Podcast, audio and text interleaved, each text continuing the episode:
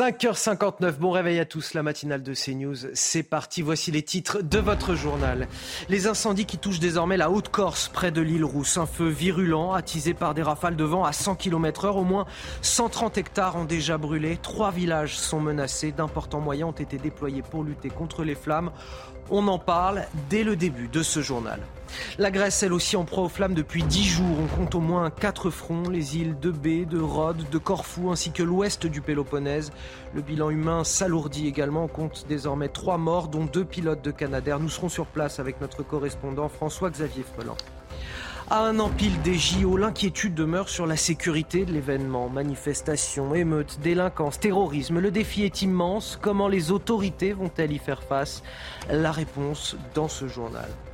Un congé parental plus court et mieux rémunéré, c'est l'idée évoquée par la nouvelle ministre des Solidarités, Aurore Berger. Une déclaration qui fait déjà réagir dans la classe politique. On verra ça bien sûr avec Gauthier Lebret.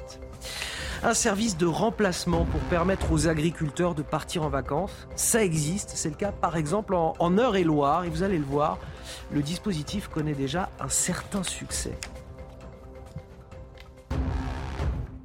Et on commence avec euh, les incendies en, Haute-Corse. Les pompiers ont lutté toute la nuit contre un, violent feu euh, non loin de l'île Rousse. Selon les derniers chiffres, on a 130 hectares de végétation qui ont brûlé. Trois villages sont menacés. On en parle avec vous, Carole Zanin. Euh, bonjour. à quoi sont liés ces incendies? Par quoi sont-ils favorisés? Eh bien, par ces rafales de vent, euh, notamment avec euh, des rafales de vent à plus de 100-120 km par heure. Depuis, deux heures, depuis 22 heures euh, ce soir, cette nuit, eh bien, les pompiers travaillent à pied d'œuvre. Ils sont plus de 200 à essayer d'éteindre, de calmer ces, ces, incendies de forêt, je vous le disais, qui ont lieu vers 22 heures avant de se rejoindre et de progresser à cause de ces rafales de vent. Ils menacent maintenant, vous l'avez dit, des hameaux et des villages en Haute-Corse, non loin de l'île de Rousse.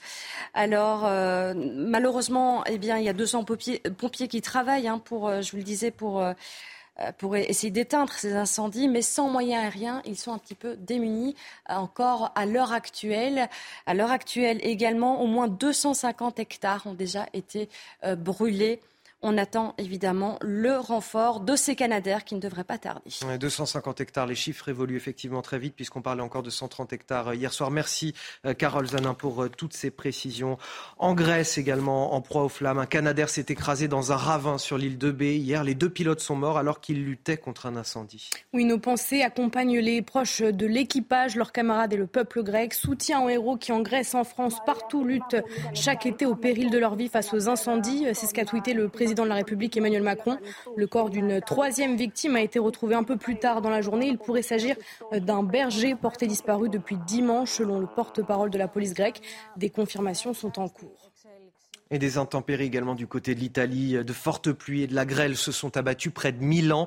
Au moins deux personnes ont trouvé la mort. Parmi elles, une adolescente de 16 ans et une femme tuée par la chute d'un arbre. Les rues de la capitale économique italienne ont été totalement inondées. Oui, plus au sud du pays, ce sont de terribles incendies qui ont frappé la Sicile. Hier, les corps de deux septuagénaires ont été retrouvés carbonisés dans une maison ravagée par les flammes. Et une femme de 88 ans est décédée près de Palerme. Le président de la région sicilienne demande au gouvernement qui se réunit aujourd'hui de décréter l'état d'urgence sur l'île méditerranéenne. Le procès des attentats de Bruxelles en 2016, Salah Abdeslam, Mohamed Abrini ont été déclarés coupables d'assassinat terroriste. Il s'agit de l'infraction la plus grave retenue par la cour d'assises pour pour juger ces attentats suicides qui, je le rappelle, ont fait 32 euh, morts et des centaines de blessés. Oui, les peines ne seront prononcées que dans un deuxième temps, à partir du 4 septembre, comme le veut la loi belge. Salah Abdeslam et Mohamed Abrini encourent une peine de réclusion à perpétuité. Et puis à Évreux, dans l'heure, c'est la piste d'un règlement de compte qui est privilégié. Dans la nuit de lundi à mardi, deux hommes de 34 et 38 ans ont été tués par balle. Ils circulaient à bord de leur véhicule dans le quartier de la Madeleine. Un troisième passager a quant à lui été blessé. Oui, et sur place, 29 douilles ont été retrouvées. Les auteurs de la fusillade, deux hommes cagoulés et vêtus de noir, sont toujours en fuite. Sur place, certains habitants sont sous le choc, d'autres sont résignés. Le, reportage de Maureen Vidal et Laurent Sélarié avec le récit de Sarah Varni. Deux personnes tuées et une autre blessée dans ce quartier sensible d'Evreux. Une fusillade qui n'étonne personne. À la Madeleine, il y a toujours quelque chose. Si c'est pas une semaine, c'est 15 euh, jours après, il y a toujours quelque chose. Selon les premiers éléments de l'enquête, il pourrait s'agir d'un règlement de compte. Cette habitante déplore leur augmentation sur fond de trafic de drogue. Je reconnais que ces derniers temps, ça a été, ça devient beaucoup plus compliqué. Et puis, euh, bon, il y a beaucoup, beaucoup de drogue. Et puis, euh, bon, bah, il y a beaucoup de règlements de compte de plus en plus, ça, comme on voit à Marseille. Euh, bon, bah, malheureusement, à Évreux, bah, on commence à voir ça de plus en plus. C'est triste. D'autres, en revanche, refusent de stigmatiser leur ville, mais restent sous le choc. Je pense que c'est pas pire qu'ailleurs. Hein. Toutes les fusillades me choquent, que ce soit Évreux ou ailleurs. Hein. Toutes les fusillades, on peut pas, on peut pas être insensible, hein, c'est certain. Hier soir, le préfet a mobilisé des renforts policiers pour parer à toute éventualité alors que les auteurs de la fusillade sont toujours en fuite. Euh, tout juste nommé ministre des Solidarités, Aurore Berger euh, est déjà à l'origine d'une polémique. Elle, suggère une première mesure, mieux indemniser le congé parental, mais également le, raccourcir, euh, Gauthier Lebret, et forcément, bah, ça fait réagir l'opposition aujourd'hui. Oui, alors c'est pas forcément une polémique très justifiée, Anthony. Déjà, il ne faut pas confondre congé maternité et paternité avec congé parental. C'est pas du tout la même chose. Le congé parental, c'est s'arrêter de travailler pendant plusieurs années pour euh, pouvoir euh, élever euh, son enfant pendant les premières années de sa vie. Ça peut durer trois ans et vous êtes payé 400 euros par mois pendant ce congé parental. Donc évidemment, tout le monde ne peut pas se le permettre. Donc Aurore Berger explique à Ouest France qu'il faut réfléchir à un congé parental plus court mais mieux indemnisé, car trop de mères et de pères, dit-elle, renoncent au congé parental parce qu'il est trop faiblement indemnisé, justement. Donc raboter le congé parental, évidemment, ça ne fait pas l'unanimité. Toute la NUPES est tombée sur euh, Aurore Berger, à commencer par euh, Sandrine Rousseau qui lui dit Vous ne pouvez pas faire une pause dans votre massacre du système social, mais quelques semaines qu'on ait le temps de respirer un peu. Vous cherchez quoi en fait À mettre le feu euh, partout? Emmanuel Bompard a, tweeté en marche arrière, le, patron des Insoumis.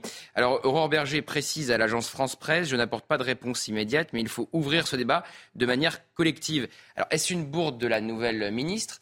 Non, en fait, parce que c'est pas elle qui ouvre ce débat, c'est prédécesseurs l'ont fait à chaque fois, mais le problème, c'est qu'ils ne l'ont jamais tranché, ils n'ont jamais pris de décision claire et nette.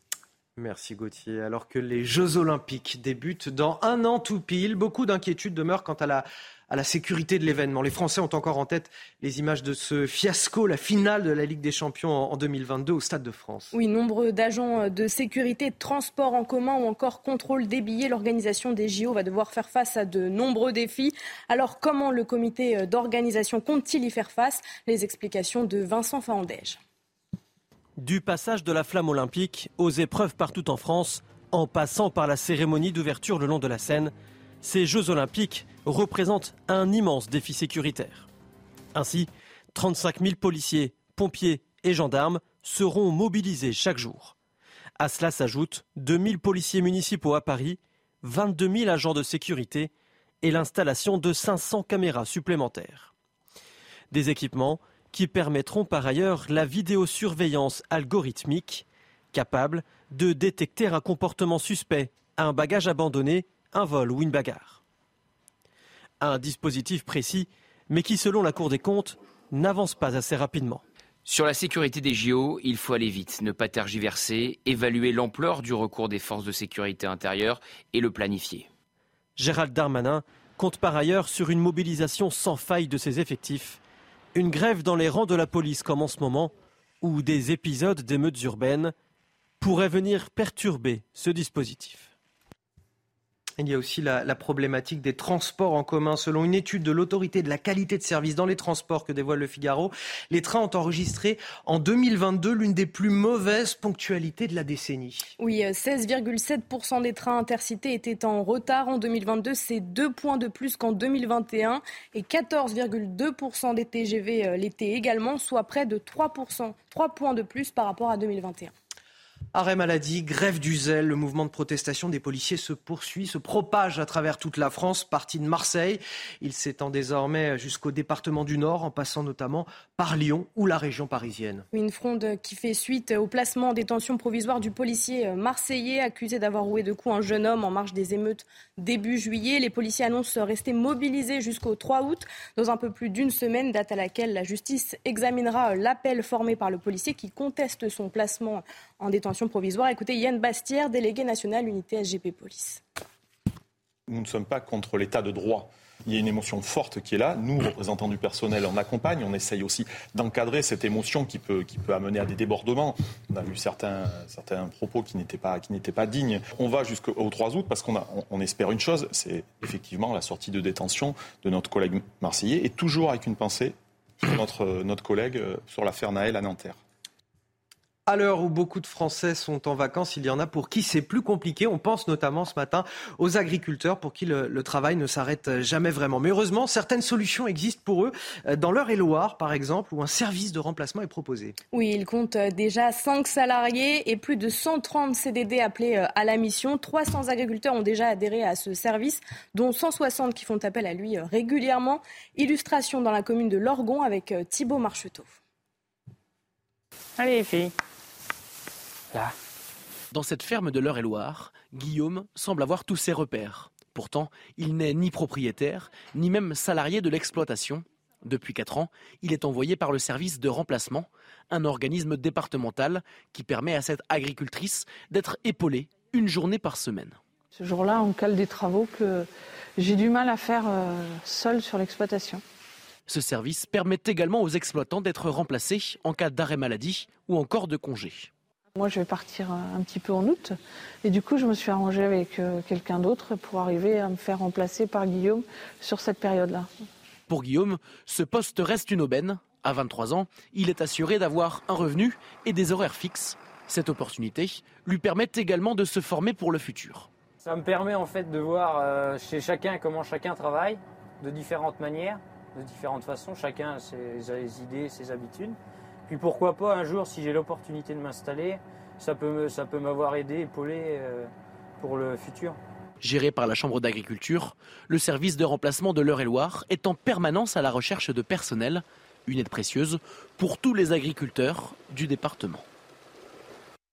il y a une star du rock à qui on souhaite un, joyeux anniversaire aujourd'hui, un petit jeune, c'est Mick Jagger, 80, 80 ans. 80 euh, ans pour le leader des, Rolling Stones, toujours en, pleine forme malgré une opération du, cœur en 2019. Et il tient secret le lieu de, sa fête d'anniversaire qu'on imagine euh, très, très importante, très puissante. oui, alors selon les tabloïds britanniques, la rockstar pourrait organiser une énorme soirée dans le sud-ouest de Londres. Mais selon nos confrères de la Nouvelle République, le chanteur aurait été aperçu dans son château de Fourchette à Possé-sur-Cisse, en Indre-et-Loire. Il est en bonne santé, mais il n'avait certainement pas l'hygiène de vie d'un sportif. On va parler des sports, justement.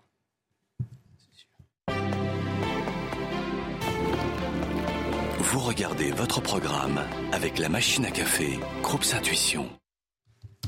Et à un an du lancement des Jeux Olympiques, la torche olympique est enfin dévoilée, Marine. Oui, fabriquée en acier euh, recyclé dans les usines françaises d'Aslor Mittal, sponsor des Jeux Olympiques. L'objet est pour la première fois de son histoire entièrement symétrique. Le design est réalisé par Mathieu Lehanner, euh, qui a été révélé hier lors d'une conférence de presse et qui euh, s'est baladé à bord d'un bateau de la délégation française. 2000 exemplaires seront fabriqués pour l'événement. Et du football à présent avec euh, l'état physique de Wendy Renard qui inquiète. La capitaine de l'équipe de France souffre d'une douleur au mollet. Oui, la joueuse a passé une IRM de contrôle lundi après sa séance d'entraînement du matin. À quatre jours du choc crucial face au Brésil, cette nouvelle blessure pourrait entraîner euh, une nouvelle contre-performance samedi et laissera entrevoir à la France la deuxième place du groupe F et une huitième de finale probable face aux redoutés allemands.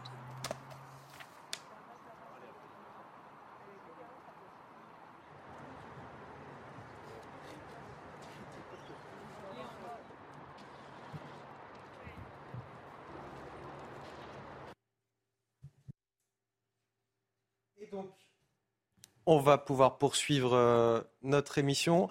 Euh, nous n'avons pas le billboard, c'est ce qu'on m'indique euh, dans l'oreillette. C'est parti. Vous avez suivi votre programme avec la machine à café, Groupe Intuition. La Grèce, elle aussi, emploie en proie aux flammes. Depuis dix jours, on compte au moins quatre fronts en Grèce, les îles de Bé, de Rhodes, de Corfou, ainsi que l'ouest du Péloponnèse. On fera le point complet dans un instant avec notre correspondant François-Xavier Freland.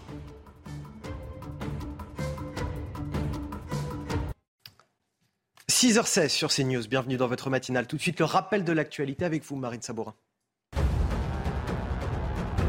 17 jours après la disparition d'Émile, les recherches de terrain ont repris dans les Alpes de Haute-Provence. Le hameau du Haut-Vernay et ses 30 habitations sont à nouveau sillonnés par la gendarmerie, notamment à l'aide de drones qui survolent l'ensemble de la commune.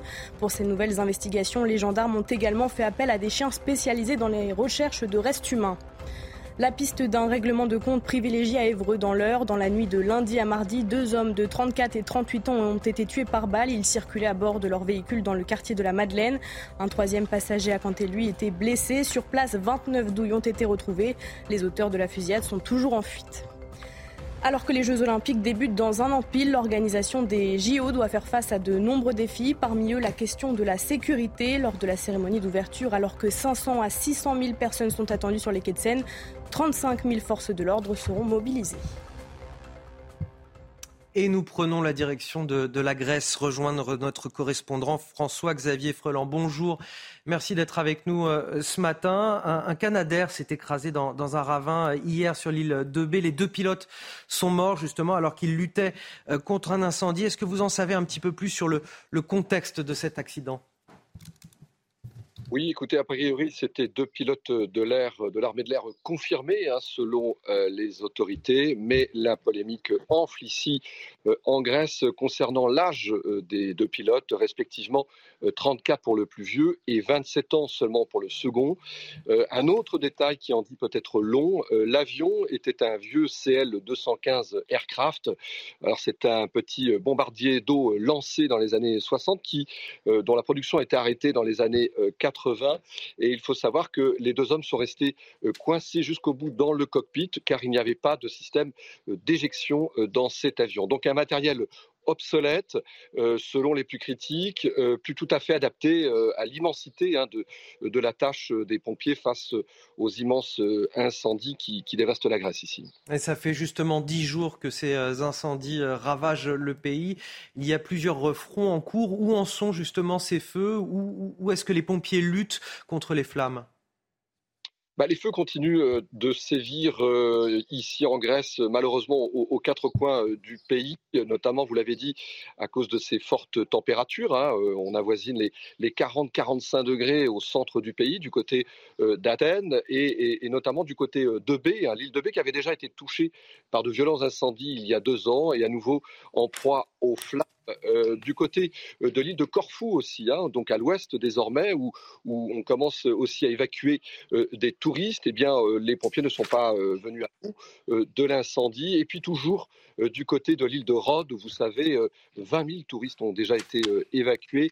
Et là, eh bien, les, vents se sont levés une fois de plus et les incendies sont évidemment très difficiles à éviter, à, contourner. Et, les pompiers aujourd'hui, eh bien, luttent avec de petits moyens, malgré des renforts hein, qui viennent euh, notamment de France, on le sait, mais des moyens, euh, on l'a dit, des outils euh, un peu obsolètes et qui font que, eh bien, du côté des Grecs, on se lasse un petit peu d'une situation qui se répète d'année en année, puisque maintenant, ça fait deux ou trois ans que on voit la Grèce, eh bien, ravagée hein, régulièrement par ces immenses incendies.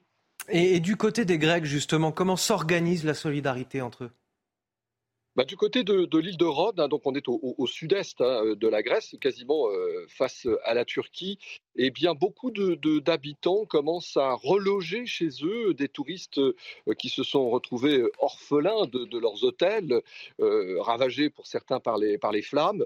Donc il y a une espèce de, solidarité très grecque d'ailleurs, où on essaye d'apporter ce qu'on peut à ces pauvres touristes, surtout que l'État semble totalement débordé, on l'a dit, en termes de, de moyens. Tout est euh, pour l'instant, on essaye vraiment de, lutter contre les flammes et, on tente de, sauver euh, les apparences, surtout que vous savez que le tourisme est une manne économique euh, très importante hein, pour la Grèce. On annonçait un été extraordinaire, plus 30% de touristes. Or, eh bien, malheureusement, beaucoup annulent leur séjour ici en Grèce et beaucoup surtout rentrent chez eux. C'est le cas de nombreux Français hein, qui ont quitté l'île de Rhodes.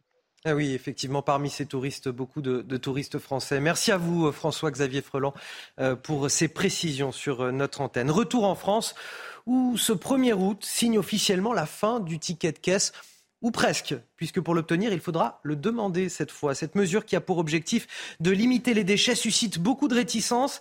Elle a d'ailleurs été euh, reportée à deux reprises à cause de l'inflation. Oui, et pas moins de 12,5 milliards de ces petits bouts de papier aux substances chimiques sont imprimés euh, chaque année. Mais rassurez-vous, vous pourrez aussi le recevoir par voie euh, électronique ou par le biais d'applications mobiles. Et cela ne concerne pas tous les commerces. Les explications de Soumaya Lalou.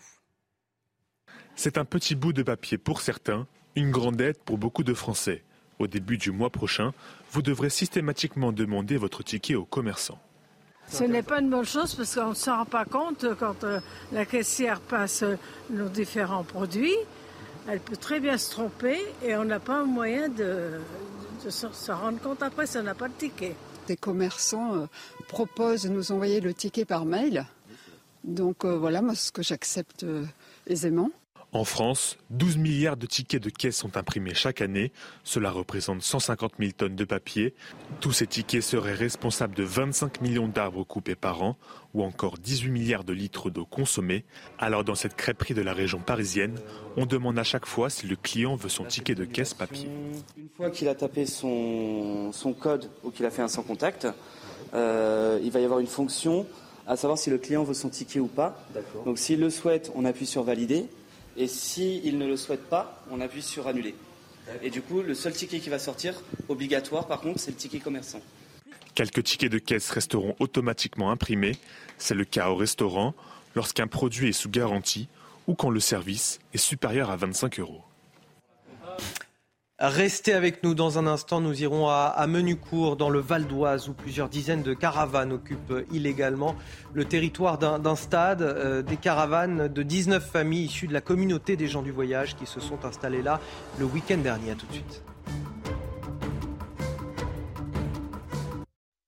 Retrouvez la météo des plages avec Paraquito, solution anti-moustique fabriquée en France aux actifs d'origine végétale. Votre météo des plages avec un ciel toujours nuageux sur la mer du Nord et les côtes de la Manche et dans l'eau de 17 à 20 degrés avec un indice UV de 6 à 7. Pour la Baule, là aussi un ciel nuageux, quelques averses possibles. 18 degrés dans l'eau, un indice UV de 6 en direction de l'Aquitaine et de la côte basque. 23 degrés sur terre à Saint-Jean-de-Luz, 23 degrés également dans l'eau. Un indice UV de 10. N'oubliez pas la crème solaire, la Méditerranée avec un ciel partagé entre nuages et éclaircies et toujours des températures de l'eau très agréables. 25 degrés dans l'eau à Palavas et Sanary en direction de la Corse et de la Côte d'Azur. Plein soleil, une trentaine de degrés sur terre et encore 27 degrés dans l'eau. C'était la météo des plages avec Paraquito, solution anti-moustique fabriquée en France aux actifs d'origine végétale. 6h26, bon réveil à tous sur CNews. Bienvenue dans une matinale d'expertise avec Marine Sabourin, avec l'expertise également de Gauthier Lebret et bien sûr celle de Michel Chevalès et sans compter l'expertise également météo de Carole Zanin. Regardez votre météo avec Samsonite Proxys. Légère, résistante, durable. Une nouvelle génération de bagages. Carole, on commence avec ces images impressionnantes derrière vous, celles des incendies qui ravagent la Haute-Corse. Oui, cet incendie qui a débuté vers 22 heures la nuit passée et qui ravage eh bien, la, Haute-de-Corse. Actuellement, plus de 200 pompiers euh, travaillent à pied d'œuvre pour euh, calmer, éteindre ces incendies. Plus de 250 hectares actuellement sont détruits. On vous tient évidemment au courant euh, de la situation dans les prochaines heures. Alors attention, puisque ce vent sera encore de mise ce matin autour du golfe du Lion, mais également du côté de la Corse, 70 km par heure, encore 80 Attention, puisque là aussi, le risque d'incendie risque d'être important du côté de la Méditerranée. Par contre, ici, au niveau de l'arc atlantique, nous aurons un ciel bien nuageux avec des précipitations. Ça sera pareil au nord des Alpes ou encore en remontant vers l'Alsace. Et puis, vous le voyez entre les deux, eh bien, un dégradé nuageux, une alternance de nuages et d'éclaircies. Dans le courant de l'après-midi, ces précipitations auront tendance à progresser un petit peu euh, plus vers les terres et la, et la perturbation qui a euh, toucher l'est de l'Hexagone, eh bien, aura tendance à s'évacuer vers la Belgique. À noter toujours ce vent qui sera bel et bien présent autour du golfe du Lion et du côté de la Corse dans le courant de l'après-midi. Les températures, une relative fraîcheur ce matin, euh, pas plus de 9 degrés pour Reims, 12 pour Brest, nous aurons 13 pour la capitale et 22 degrés pour Nice. Dans le courant de l'après-midi, on restera au-dessus des normales de saison sur une bonne partie euh, sud-est du territoire avec 32 degrés pour Bastia, 29 à 31 degrés autour du golfe du Lion et 23 degrés pour les rues parisiennes. C'était votre météo avec Samsonite Proxys. Légère, résistante, durable. Une nouvelle génération de bagages. À la une de votre journal de 6h30 ce matin, nous irons dans ce village du Val d'Oise, Menucourt, où des gens du voyage ont décidé d'occuper illégalement un stade. La municipalité est contrainte d'annuler les animations d'été qui devaient avoir lieu sur place. Résultat, de nombreuses familles qui ne peuvent pas partir en vacances sont aussi privées des seules activités qui leur étaient possibles. Le reportage dès le début de cette édition. Les recherches de terrain qui reprennent 17 jours après la disparition d'Émile. Ce sont cette fois des drones et des chiens spécialisés dans la recherche de restes humains qui sont déployés dans la commune. Le traumatisme de deux femmes filmées dans leur douche à leur insu par le locataire de leur appartement de vacances. Là, s'est passé près d'Annecy, en Haute-Savoie. Les deux victimes ont porté plainte auprès de la gendarmerie. Une enquête a été ouverte. Les gendarmes ont découvert les images d'autres locataires dans la carte mémoire d'une caméra cachée les dentistes qui ne pourront plus s'installer où bon leur semble à partir de 2025. Dans les zones surdotées, les chirurgiens dentistes devront attendre le départ d'un praticien pour pouvoir ouvrir leur propre cabinet. Objectif lutter contre les déserts médicaux. L'accord a été passé avec l'assurance maladie hier. Peut-on imaginer le logo Paris 2024 sur le stade Vélodrome lors des Jeux Olympiques? Impensable pour bon nombre de Marseillais. D'ailleurs, le comité d'organisation des JO se veut rassurant, ce ne sera pas obligatoire. Mais bon, c'était sans compter euh, la maire de Paris qui a relancé la polémique. Retour sur cette euh, discorde dans cette édition.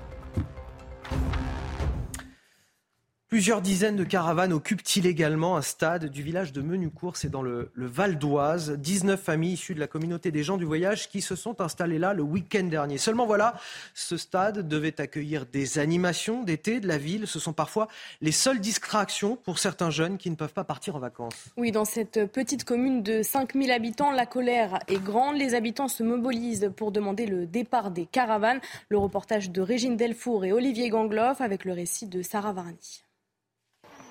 C'est au niveau de ce grillage découpé qu'une trentaine de véhicules ont réussi à entrer.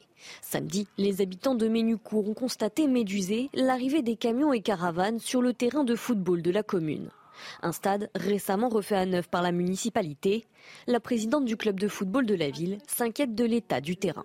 On craint qu'il soit endommagé parce que la mairie euh, a fait le nécessaire euh, il y a à peu près un mois pour euh, le mettre en état pour qu'il soit praticable en septembre, c'est-à-dire qu'ils ont a priori ressemé, etc. Et on avait justement reçu un mail en nous disant de ne pas pratiquer tout l'été pour ne pas l'abîmer. Un système d'arrosage avait notamment été installé. Les habitants craignent de voir payer les dégâts. C'est embêtant.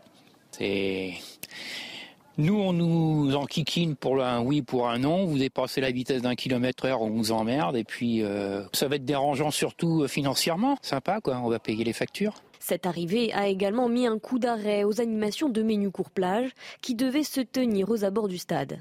Dès l'après-midi, les habitants et élus se sont rassemblés devant le terrain occupé pour demander leur évacuation. Les gens du voyage devaient quitter les lieux ce mardi soir, mais leur avocat a déposé un référé et devrait passer demain au tribunal administratif de Pontoise.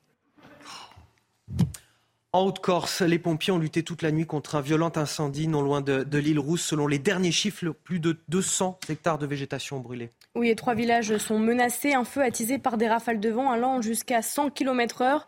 Quelques 200 pompiers appuyés par 70 engins étaient mobilisés cette nuit et deux Canadaires doivent décoller d'Ajaccio ce matin si les conditions météo le permettent. La Grèce également ravagée par les incendies depuis une dizaine de jours. Quatre fronts d'incendie et puis un Canadair qui s'est écrasé dans un ravin euh, sur l'île de B hier. Les deux pilotes sont morts alors qu'ils luttaient contre un incendie. Oui, nos pensées accompagnent les proches de l'équipage, leurs camarades et le peuple grec. Soutien aux héros qui engraissent en France partout luttent chaque été au péril de leur vie face aux incendies, a tweeté euh, le président de la République Emmanuel Macron. Le corps d'une troisième victime a été retrouvé un peu plus tard dans la journée. Il pourrait s'agir d'un berger porté disparu depuis dimanche, selon le porte-parole de la police grecque la Corse, la Grèce, mais aussi euh, l'Italie, l'Algérie ou encore la, Tunisie. Les incendies se déclarent les uns après les autres dans le bassin méditerranéen. Plusieurs euh, dizaines de, personnes ont perdu la vie et les dégâts sont considérables. On en parle avec vous, euh, Michel Chevalet. Bonjour. Bonjour. pourquoi le pourtour méditerranéen brûle-t-il aujourd'hui, Michel? Ah bah c'est une situation, c'est la dynamite, c'est une situation explosive. Hein. très schématiquement, ça fait deux mois qu'il n'y a pas plu sur le bassin méditerranéen. Grande sécheresse. Vous avez ce, cette espèce de dôme de chaleur, on vous l'a déjà expliqué, avec un anticyclone qui bloque, donc il n'y a pas d'échange. Vous avez de l'air chaud et sec. S'il y a un anticyclone, il n'y a pas de nuages. S'il n'y a pas de nuages, on est tout de même en plein été avec des jours très longs, donc un apport de chaleur. La Méditerranée qui est à 28 degrés, c'est-à-dire tropicale, l'océan Atlantique qui est plus chaud de 2 degrés que la normale, vous avez toutes les conditions pour avoir une grosse bulle de chaleur qui va, disons, de, de l'Espagne jusqu'à la Turquie. Et à partir du moment où vous avez un feu, eh bien, il y a des vents locaux, et là, ça devient incontrôlable avec la sécheresse de la végétation. Vous voyez, vous avez tous les ingrédients d'une poudrière qui touche tout le bassin méditerranéen. Merci euh, Michel pour ces euh, explications. Dans le reste de l'actualité, 17 jours après la disparition d'Émile, ce garçonnet de deux ans et demi, les recherches de terrain ont repris dans les Alpes de Haute-Provence. Le hameau du Haut-Vernay et ses 30 habitations sont à nouveau sillonnés par la gendarmerie, notamment à l'aide de drones qui survolent l'ensemble de la commune. Oui, pour ces nouvelles investigations, les gendarmes ont également fait appel à des chiens spécialisés dans la recherche de restes humains. Il s'agit du troisième groupe de canidés à intervenir sur le terrain après la brigade cinéphile euh, spécialisée dans la, le pistage de personnes vivantes portées disparues et les chiens de Saint-Hubert dotés d'un odorat extrêmement fin. Puis un témoignage que l'on vous fait euh, découvrir ce matin, celui de deux vacancières sous le choc après avoir découvert une caméra cachée dans leur logement de vacances loué euh, sur la plateforme Airbnb. Une caméra espion dissimulée dans un réveil et orientée vers leur douche. Oui, les faits se sont euh, déroulés début mai alors que les deux femmes venaient profiter du week-end de l'Ascension près d'Annecy en Haute-Savoie. Elles ont immédiatement porté plainte auprès de la gendarmerie. Le parquet a ouvert une enquête pour captation d'images et atteinte à la vie privée. Les deux jeunes femmes sont aujourd'hui trop le récit de Camille Joly et Adrien Spiteri. Au-dessus des rouleaux de papier toilette, ce radio réveil orienté vers la douche interpelle l'une des occupantes de ce Airbnb à Dingy-Saint-Clair. Madison fait alors une terrible découverte qu'elle raconte sur ses réseaux sociaux. Sous ma douche, je me retourne vers la machine à laver et je capte que, en fait, dans le réveil, il y a une caméra. Le mec m'a filmé, à quelques kilomètres d'Annecy, le week-end de l'ascension de Madison et de son ami vire au drame. Les deux femmes décident de contacter la plateforme et les gendarmes. Ils me disent de quitter le logement, que si je veux, ils me payent, euh, enfin ils me remboursent une chambre d'hôtel euh, ou alors je peux rentrer chez moi. Mais moi, je décide d'appeler les gendarmes et euh, j'ai pris la carte mémoire et la caméra et j'ai été portée plainte. Dans la caméra, des images d'une dizaine de personnes sont retrouvées par les forces de l'ordre. Aujourd'hui, Madison, que nous avons contacté par téléphone, est toujours sous le choc. J'ai vécu ça comme une agression. En fait, c'est traumatisant hein, de se de se rendre compte que là, on est on est nu, on vient de se laver, euh, et que quelqu'un a assisté à ça sans qu'on soit au courant. Une enquête est en cours. Le parquet d'Annecy confirme qu'Airbnb a bien supprimé l'annonce, mais selon Madison, le propriétaire a tenté de relouer l'appartement sur d'autres plateformes. Les JO qui ravivent cette euh, vieille, vieille, rivalité entre Paris et Marseille. Peut-on imaginer le logo Paris 2024 sur le stade Vélodrome où se tiendront certaines épreuves de la compétition? Impensable pour bon nombre de Marseillais. D'ailleurs, le comité d'organisation des JO se veut rassurant. Ce logo ne sera pas obligatoire. Oui, mais c'était euh, sans compter euh, Anne Hidalgo, la maire de Paris, qui a relancé la polémique en taclant les Marseillais. Retour sur cette discorde avec Stéphanie Rouquier. L'inscription Paris 2024 sur le stade Vélodrome lors des Jeux Olympiques, impossible pour de nombreux Marseillais et pas obligatoire pour l'organisation des Jeux. La polémique s'était apaisée jusqu'à ce que la maire de Paris, Anne Hidalgo, relance le sujet lundi dernier lors d'une conférence de presse. Si ça avait été Marseille 2024, eh ben j'aurais adoré écrire Marseille 2024 au cœur du Parc des Princes. Des propos vécus comme une attaque pour le patron de ce club marseillais de foot. Pourquoi créer des polémiques inutilement? Ça va changer quoi qui a marqué Paris en plus? Bon, je sais que notre stade, il fait rêver tout le monde, mais bon, voilà. Je l'invite à plutôt s'occuper de son Paris-Plage, de son Kylian Saint-Germain, parce que ça va pas très fort en ce moment, Paris-Saint-Germain. Au pied du stade, même crispation pour ses supporters de l'OM. Je ne comprends pas, la Paris s'en occuper, je pense qu'il faut s'occuper de Paris laisse Marseille aux Marseillais. Qu'ils disent qu'on va mettre Marseille euh, à Paris, même ça, je pense pas que les supporters aimeraient. Marseille est l'une des sept villes hautes à accueillir des tournois de foot pour les Jeux Olympiques. Dix matchs s'y disputeront du 24 juillet au 6 août 2024. Alors, vous êtes peut-être en train de prendre votre petit déjeuner. Euh, on vous propose quelque chose de plutôt croustillant ce matin avec euh, Marine Sabourin. Euh, du criquet, du tofu garni de, larves ou encore ce cocktail de punaises géantes.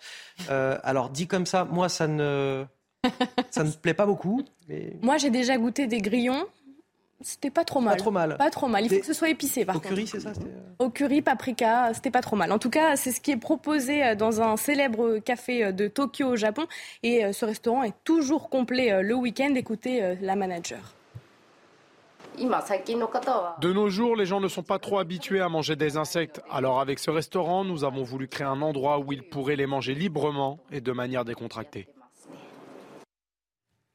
La, conclusion de Gauthier Lebret? Grillé, tout se mange. Oui, voilà, finalement, euh, grillé, assaisonné, euh, tout, tout, passe quelque part. Les sports. sans transition.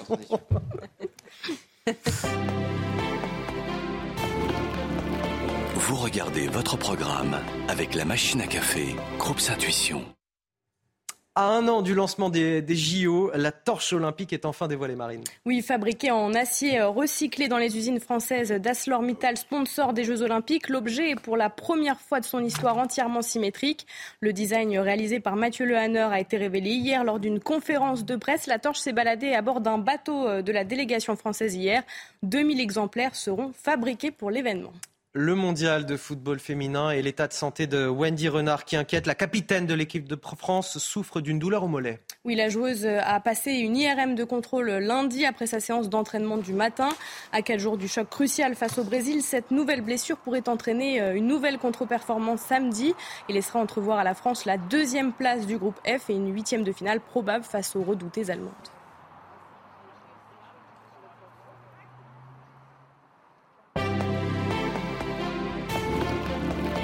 Vous avez suivi votre programme avec la machine à café, Groupe Intuition. Face aux déserts médicaux, l'assurance maladie a signé hier un accord avec les dentistes libéraux. Ils ne pourront pas s'installer euh, où ils veulent. Dans ces euh, zones déjà surdotées en dentistes, les chirurgiens dentistes devront donc attendre le départ d'un praticien pour pouvoir s'installer. Le sujet à suivre dans un instant. 6h43 sur CNews, c'est l'heure du rappel de l'actualité signé Marine Sabour.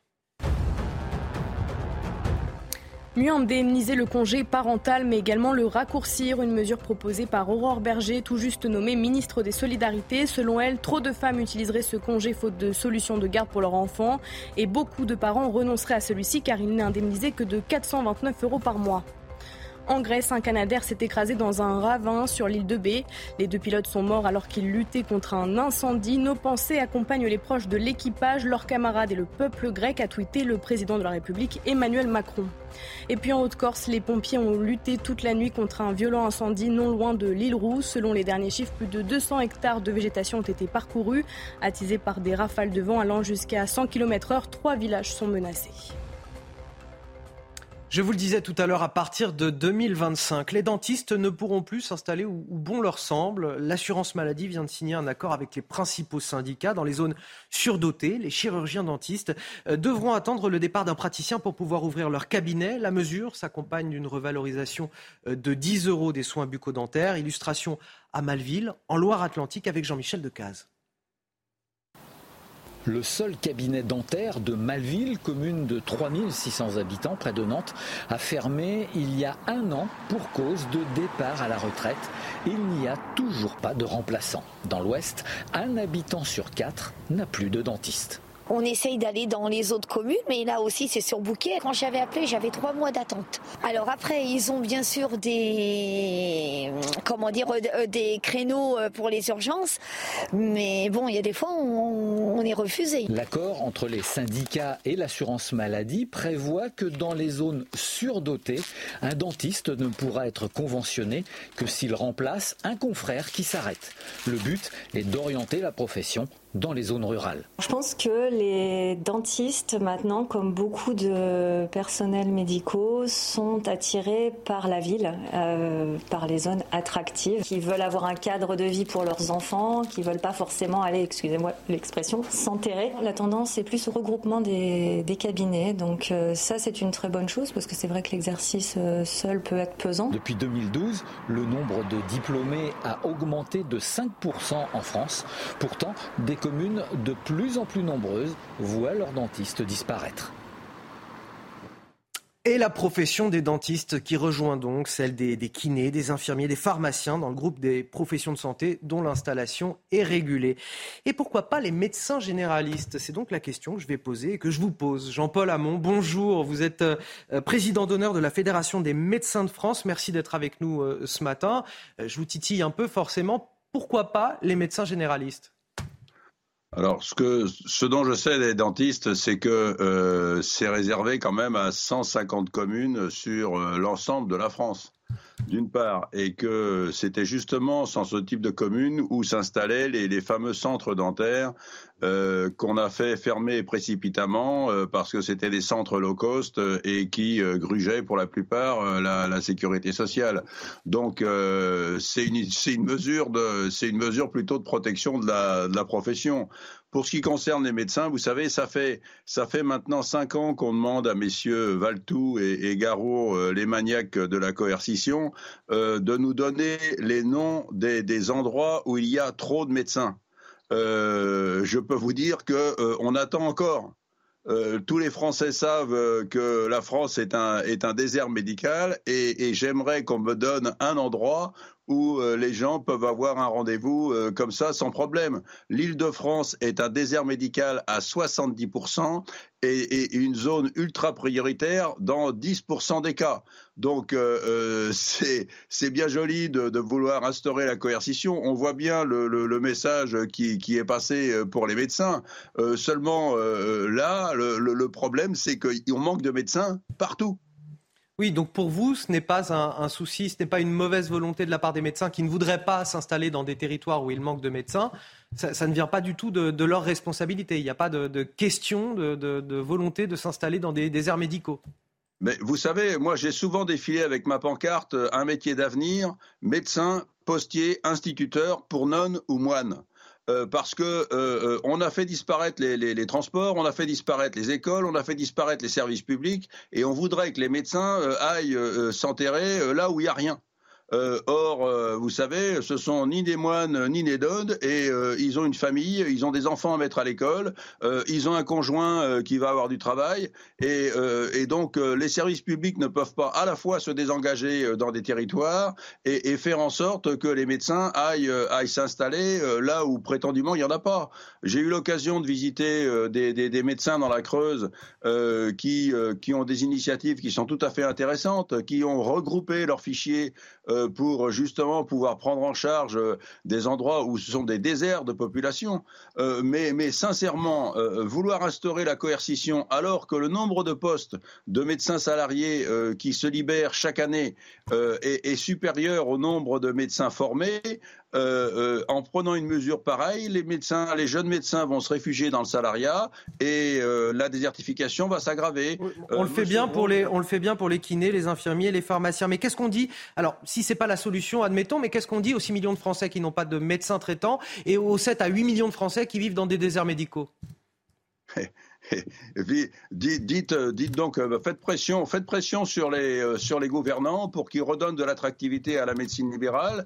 Euh, faites pression sur les gouvernants pour que les jeunes médecins puissent travailler dans de bonnes conditions, avec des moyens pour se payer du personnel, avec des locaux corrects pour pouvoir accueillir correctement les patients et faire découvrir aux internes ce métier qui est passionnant à exercer, passionnant à exercer, et puis faire en sorte que les médecins puissent avoir les moyens de se regrouper, car je vous signale quand même qu'il y a des endroits en, en Ile-de-France et où le, mètre carré est supérieur à, 10 000 euros le mètre carré, et que si vous voulez avoir les moyens de mettre un secrétariat présentiel, un local pour les urgences, un local pour l'interne, eh bien, il faut avoir les moyens de, de, le payer.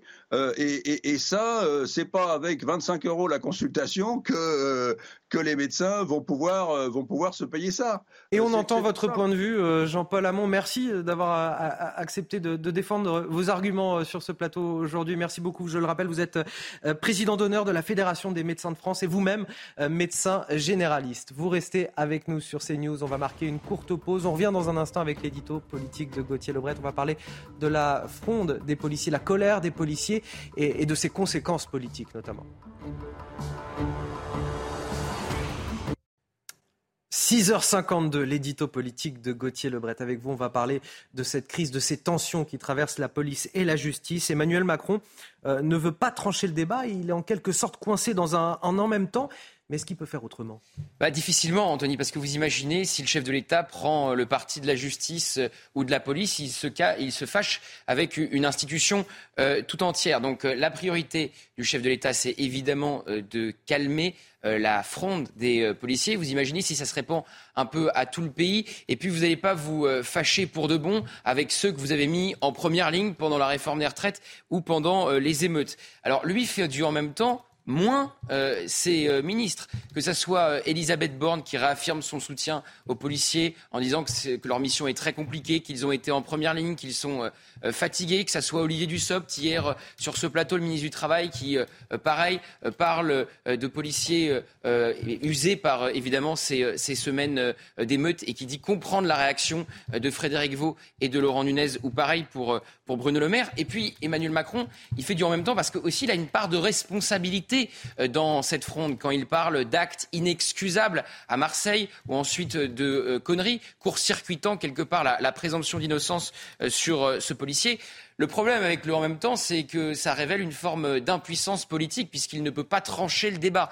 Donc ça ne va à personne. À droite, on lui reproche de ne pas soutenir suffisamment les policiers et à gauche, on lui reproche d'avoir peur des policiers. Jean-Luc Mélenchon rappelait hier que François Mitterrand, lui, lors de manifestations de, policiers, n'avait pas eu, avec leur arme de service, n'avait pas eu peur de, limoger le directeur euh, de la police nationale dans les années 80. Euh, Donc c'est compliqué cette position du en même temps, mais Emmanuel Macron peut difficilement faire autrement. Et pas question pour lui non plus d'ailleurs de, de se fâcher avec Gérald Darmanin. Alors ça c'est une histoire euh, assez rocambolesque, puisqu'effectivement on n'imagine pas deux secondes Frédéric Vaux, le patron de la police, faire cette déclaration euh, dans les colonnes du Parisien où il explique que la place d'un policier euh, n'est pas en détention provisoire. On n'imagine pas non plus Laurent Nunez, préfet euh, de police, apporter son soutien à Frédéric Vaux sans l'accord de Gérald Darmanin. Et le Parisien révélait hier, puisque c'est eux qui ont fait l'entretien avec Frédéric Vaux, que cet entretien a été envoyé et relu par la place Beauvau. Donc il est certain que Gérald Darmanin était au courant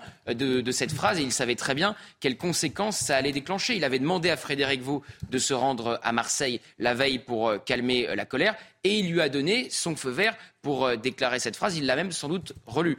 Le problème, c'est qu'Emmanuel Macron et Elisabeth Borne n'étaient pas au courant. Mais il faut bien comprendre le moment dans lequel on sort d'un remaniement où Gérald Darmanin a été vexé de ne pas être nommé à Matignon. Donc il prend des libertés, le ministre de l'Intérieur, un peu comme Nicolas Sarkozy en son temps quand il était ministre de l'Intérieur. Je vous rappelle cette phrase de, Jacques Chirac euh, en, réponse aux libertés que prenait alors euh, Nicolas euh, Sarkozy. Je décide et il exécute. On va peut-être revivre la même séquence entre un président de la République et un ministre de l'Intérieur des années après. Et d'ailleurs, vous avez noté cette euh, séquence euh, à Nouméa où euh, le chef de l'État est interpellé sur Édouard Philippe en, disant, et pourquoi pas, pour qu'il me prenne la suite en, 2027. Il a oublié qu'il y avait une élection entre-temps et que c'est les Français qui, décideraient.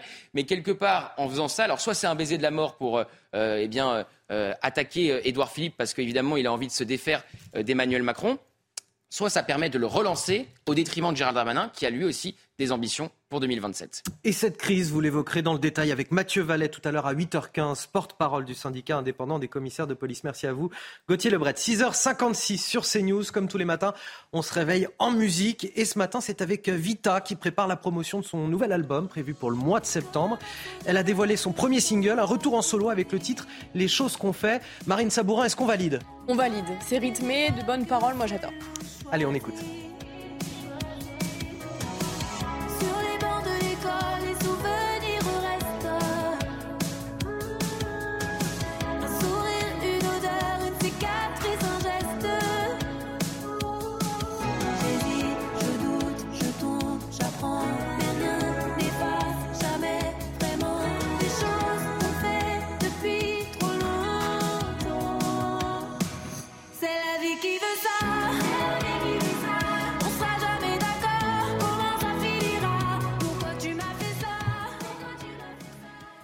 6h57, excellent réveil à tous sur CNews. Bienvenue dans la matinale avec Marine Sabourin, avec Gauthier Lebret, avec Michel Chevalet évidemment et avec Carole Zanin pour la météo. Regardez votre météo avec Samsonite Proxys. Légère, résistante, durable. Une nouvelle génération de bagages. Et Carole, le risque d'incendie reste toujours accru pour la Corse aujourd'hui. Oui, pour la Corse comme pour les régions du sud-est de l'Hexagone. Attention, puisqu'on attend des rafales de vent de 100 à 120 km par heure. Voilà, évidemment, euh, qui va euh, provoquer certainement encore des incendies. Je vous rappelle que les pompiers travaillent à pied d'œuvre pour ces incendies qui ont été, euh, qui, se sont déclenchés vers 22 heures cette nuit. Attention, donc ici, puisque le vent va encore souffler de 70 à 90 km par autour du golfe du Lion jusqu'à la Corse. On va partir de la Bretagne jusqu'en Aquitaine avec la des précipitations, un ciel bien nuageux, quelques précipitations également au nord des Alpes en remontant vers l'Alsace et entre les deux, une alternance de nuages et d'éclaircies dans le courant de l'après-midi. Nous aurons encore quelques petites averses qui vont se décaler vers le centre du territoire et nous aurons également quelques précipitations au nord-est. À noter toujours ce vent qui soufflera en rafale, mais par contre au niveau de la couleur du ciel, eh bien, ça sera un bleu azur. Côté température, nous serons en dessous des moyennes de saison ce matin sur bonne partie nord, 9 degrés pour Reims, 13 pour euh, Paris, 12 à Reims, 15 à La Rochelle. Et dans le courant de l'après-midi, eh bien, ça va encore grimper dans le sud-est, 29 degrés pour Nice, 29 pour Perpignan, 32 pour Bastia et euh, pas plus de 23 degrés pour les rues parisiennes. À noter ce petit 20 degrés avec une ambiance bien automnale du côté de Brest. Pour les trois prochains jours, eh bien, encore pas mal d'instabilité au nord de l'Hexagone, de Brest jusqu'au Hauts-de-France, avec des rafales de vent. Par contre, ici, nous aurons eh du grand soleil. On regardera et on sera vigilant ici aux orages qui vont être euh, certainement, qui vont éclater sur les Pyrénées Atlantiques. Vendredi, encore pas mal de précipitations, de 25 à 28 degrés de l'ouest en remontant vers les Hauts-de-France. Et samedi, encore euh, de l'instabilité du massif central jusque l'est de l'Hexagone. C'était votre météo avec Samsonite Proxys. Légère, résistante, durable. Une nouvelle génération de bagages. 7 heures, voici les titres de votre journal. À la une, les incendies qui touchent désormais la Haute-Corse, près de l'île Rousse. Un feu virulent attisé par des rafales de vent à 100 km heure. Au moins 130 hectares ont déjà brûlé. Trois villages sont menacés et d'importants moyens ont été déployés pour lutter contre les flammes. La Grèce, elle aussi en proie aux incendies depuis dix jours. On compte au moins quatre fronts, les îles de Bé, de Rhodes, de Corfou, ainsi que l'ouest du Péloponnèse. Le bilan humain s'alourdit également. On compte trois morts, dont deux pilotes de Canadair. Nous serons sur place pour faire le point.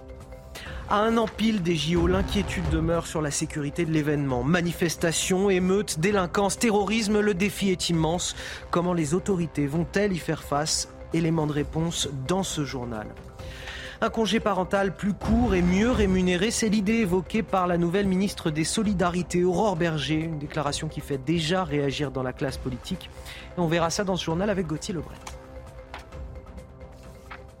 On commence tout d'abord avec euh, la Haute-Corse, les pompiers qui ont lutté toute la nuit contre un violent incendie non loin de l'île Rousse. Selon les derniers chiffres, plus de 200 hectares de végétation ont brûlé. Oui, trois villages sont menacés. C'est un feu qui est attisé par des euh, rafales de vent allant jusqu'à 100 km/h. Quelques 200 pompiers appuyés par 70 engins étaient mobilisés euh, cette nuit. Le point sur la situation avec notre correspondante en Corse, Christina Luzzi. L'alerte a été donnée aux alentours de 22h hier soir pour deux départs de feu simultanés à Corbar et à Pigne en Haute-Corse et qui auraient eu lieu euh, en bord de route. Euh, c'est près de 200 pompiers qui sont actuellement déployés sur place et qui luttent euh, contre ce feu de forêt virulent attisé par des vents violents. Le dernier point que l'on a pu effectuer avec les officiers du CODIS ce matin faisait état de près de 150 hectares déjà parcourus par les flammes en seulement quelques heures. Il n'y a pas eu d'évacuation à Santa Reparata pour le moment. Les autorités ont demandé aux riverains de rester confinés. Des évacuations ont en revanche eu lieu au couvent de Corbar. Les moines franciscains euh, et les familles qui y logeaient ont été accueillis dans l'école de la commune. Euh, le COSEC de l'île Rousse a été également ouvert et mis à disposition euh, d'une centaine de personnes qui n'ont pas pu rejoindre leur domicile suite à la fermeture des routes. Les pompiers attendent l'arrivée de moyens aériens qui devraient intervenir incessamment sous peu, surtout que les conditions météorologiques resteront défavorables ce matin avec de fortes rafales de vent. En Grèce, un Canadair s'est écrasé dans un ravin sur l'île de Baie. Justement, euh, deux pilotes sont morts alors qu'ils luttaient contre un incendie. Nos pensées accompagnent les proches de l'équipage, leurs camarades et le peuple grec. Soutien aux héros qui en Grèce, en France, partout luttent chaque été au péril de leur vie face aux incendies, a tweeté euh, le président de la République Emmanuel Macron. Le corps d'une troisième victime a été retrouvé un peu plus tard dans la journée. Il pourrait euh, s'agir d'un berger porté disparu depuis dimanche, selon la porte-parole de la police grecque. Des confirmations sont en cours.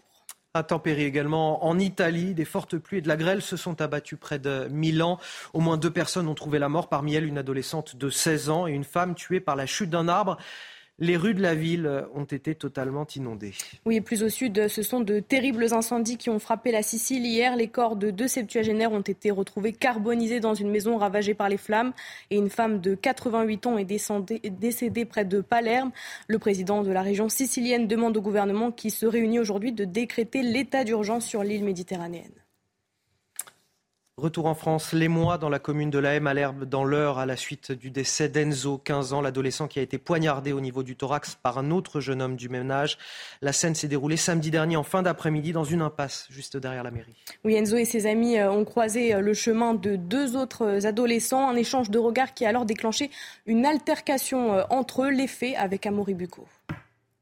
Le petit village de la Malherbe, habituellement si tranquille, est sous le choc après la mort d'Enzo, cet adolescent de 15 ans, tué samedi dernier d'un coup de couteau mortel. Cet adolescent, il avait croisé la route de deux autres adolescents qui étaient à bord d'une voiturette sans permis et pour un mauvais regard, c'est ce qu'indique le parquet, eh bien, il aurait été euh, agressé et aurait reçu un coup de couteau au thorax qui aurait d'ailleurs entraîné son décès rapidement après malgré l'arrivée des secours. Alors le parquet d'Evreux indique euh, que les euh, deux mis en les deux adolescents mis en cause ont été interpellés. L'un est âgé de 15 ans, il est soupçonné d'avoir tué, d'avoir porté le coup de couteau. Il est poursuivi et été mis en examen pour homicide volontaire et le parquet d'Evreux a demandé son placement en détention provisoire. Quant au deuxième adolescent, euh, lui, il est poursuivi pour euh, violence délictuelle et non-assistance à personne en danger. Il est âgé de 16 ans et euh, le parquet a demandé son contrôle judiciaire. Et puis du côté de la victime, eh bien, une cagnotte a été ouverte en soutien à la famille d'Enzo, notamment pour payer les frais de justice. Et marche blanche eh bien, doit se tenir demain, mercredi, en soutien à la famille. Le procès des attentats de, Bruxelles en 2016. Salah Abdeslam et Mohamed Abrini ont été déclarés coupables d'assassinat terroriste. Il s'agit de l'infraction la plus grave retenue par la Cour d'assises pour juger ces attentats suicides qui, je le rappelle, ont fait 32 morts et des centaines de blessés. Oui, les peines ne seront prononcées que dans un deuxième temps, à partir du 4 septembre, comme le veut la loi belge. Salah Abdeslam et Mohamed Abrini encourent une peine de réclusion à perpétuité. Allez, politique à présent. Tout juste nommée ministre des Solidarités, Aurore Berger fait polémique. Elle suggère une première mesure, mieux indemniser le congé parental, mais également le raccourcir. Et ça fait réagir l'opposition, Gauthier Lebret. Oui, c'est pas forcément une polémique euh, très justifiée. Alors vous allez le voir. Il faut déjà pas confondre congé euh, paternité et euh, maternité avec congé parental. Le congé parental, ça permet à un parent de s'arrêter de travailler pendant plusieurs années pour élever son enfant pendant les premières années de sa vie. Ça peut durer trois ans et vous êtes indemnisé 400 euros par mois seulement. Donc, il faut pouvoir euh, se le permettre, il faut pouvoir avoir d'autres sources euh, de euh, revenus. Donc, Aurore Berger explique à Ouest, à France réfléchir à un congé parental plus court, mais mieux indemnisé pour laisser un vrai choix aux familles. Vous voyez cette déclaration. Elle explique également car trop de mères et de pères renoncent au congé parental parce qu'il est trop faiblement indemnisé. Alors raboter ce fameux congé parental, évidemment, ça ne fait pas euh, l'unanimité. Euh, Aurore Berger a été euh, la cible toute la soirée de la NUPES, à commencer par Sandrine Rousseau, écologiste, qui dit Vous ne pouvez pas faire une pause dans votre massacre du système social. Évidemment, elle doit penser à la réforme des retraites. Même quelques semaines qu'on ait le temps de respirer un peu, vous cherchez quoi En fait, à mettre le feu partout. En marche arrière, ajoute Manuel Bompard, le coordinateur de la France Insoumise.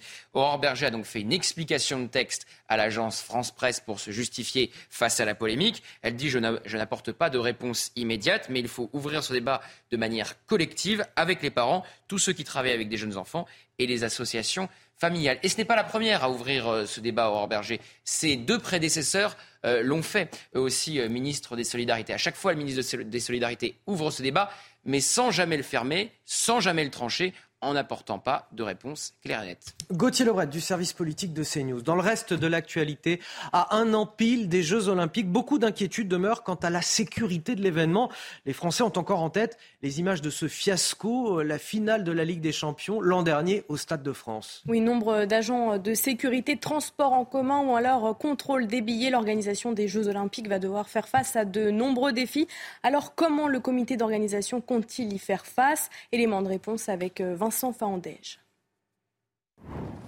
pour ces JO 2024, le spectacle promet d'être grandiose, le dispositif de sécurité exceptionnel. Ainsi, 35 000 policiers, pompiers et gendarmes seront mobilisés chaque jour. À cela s'ajoutent 2 000 policiers municipaux à Paris, 22 000 agents de sécurité, toujours en cours de recrutement, et l'installation de 500 caméras supplémentaires. Des équipements qui permettront par ailleurs la vidéosurveillance algorithmique, capable de détecter un comportement suspect, un bagage abandonné, un vol ou une bagarre. Un dispositif précis, mais qui, selon la Cour des comptes, n'avance pas assez rapidement. Sur la sécurité des JO, il faut aller vite, ne pas tergiverser, évaluer l'ampleur du recours des forces de sécurité intérieure et le planifier. Gérald Darmanin compte par ailleurs sur une mobilisation sans faille de ses effectifs alors qu'à seulement un an des JO, la police fait face à une fronde massive de ses agents.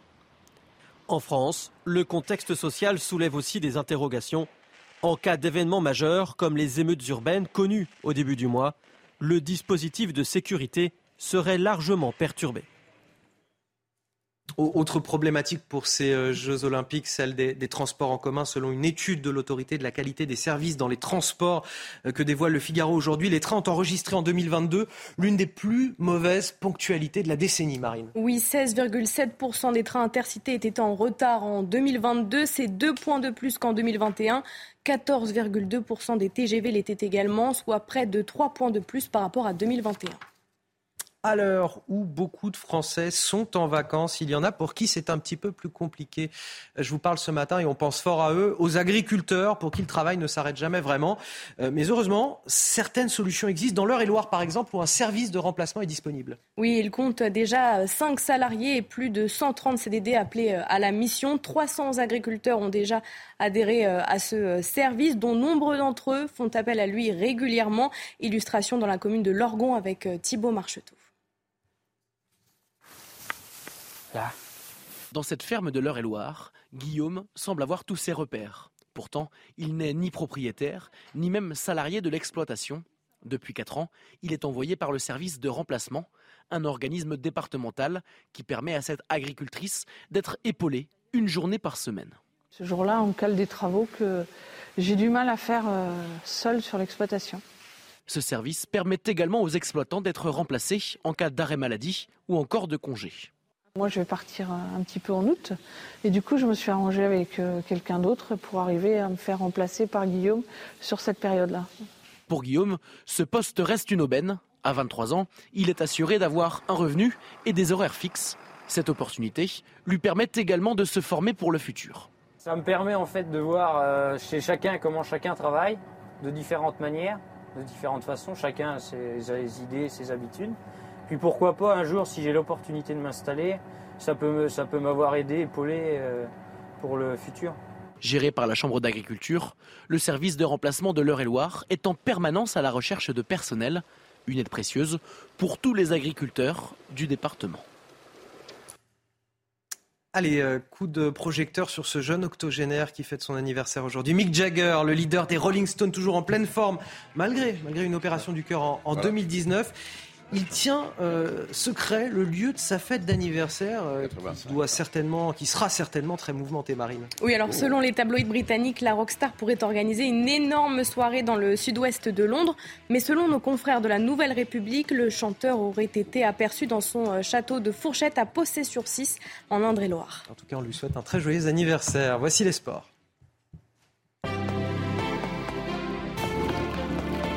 Vous regardez votre programme avec la machine à café, Groupe Intuition. À un an du lancement des JO, la torche olympique est enfin dévoilée. Oui, elle est fabriquée en acier recyclé dans les usines françaises d'ArcelorMittal. Sponsor des JO, l'objet est pour la première fois de son histoire entièrement symétrique. Le design réalisé par Mathieu Lehanner a été révélé hier lors d'une conférence de presse. 2000 exemplaires seront fabriqués pour l'événement. Et puis du football féminin, le mondial de football féminin, l'état de physique de Wendy Renard qui inquiète la capitaine de l'équipe de France euh, qui souffre d'une douleur au mollet. Oui, la joueuse a passé un IRM euh, lundi après sa séance d'entraînement du matin. À quatre jours du choc crucial face au Brésil, cette nouvelle blessure pourrait entraîner une nouvelle contre-performance samedi et laisserait entrevoir à la France la deuxième place du groupe F, Ludovic Derion. Wendy Renard n'est pas forfait pour la Coupe du Monde. Ce sont les mots des membres du staff de l'équipe de France, mais aucune communication et du coup la situation inquiète forcément. Elle inquiète car on ne sait toujours pas la nature de la blessure au mollet de Wendy Renard. On a pu apercevoir la capitaine de l'équipe de France faire du vélo lors des 15 minutes ouvertes à la presse, mais impossible Vraiment impossible de savoir s'il s'agit d'une contracture, d'une lésion ou encore d'une élongation pour la défenseur des Bleus. On suit la situation au jour le jour. Voilà la seule communication de l'équipe de France. Du coup, on ne sait toujours pas si Wendy Renard sera là pour le match contre le Brésil. Ce sera le deuxième match de l'équipe de France samedi à midi, heure française. Le match aura lieu à Brisbane. Mais c'est vrai que c'est un silence assez étrange. L'autre joueuse qui avait passé une IRM hier, Naomi Feller, elle a pu trottiner autour euh, du terrain. Ensuite, Wendy Renard et Naomi Feller sont rentrés très très vite aux soins.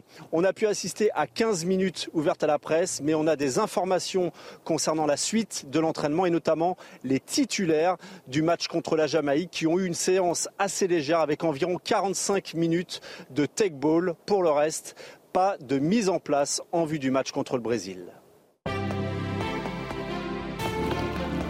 Vous avez suivi votre programme avec la machine à café, Groupe Intuition.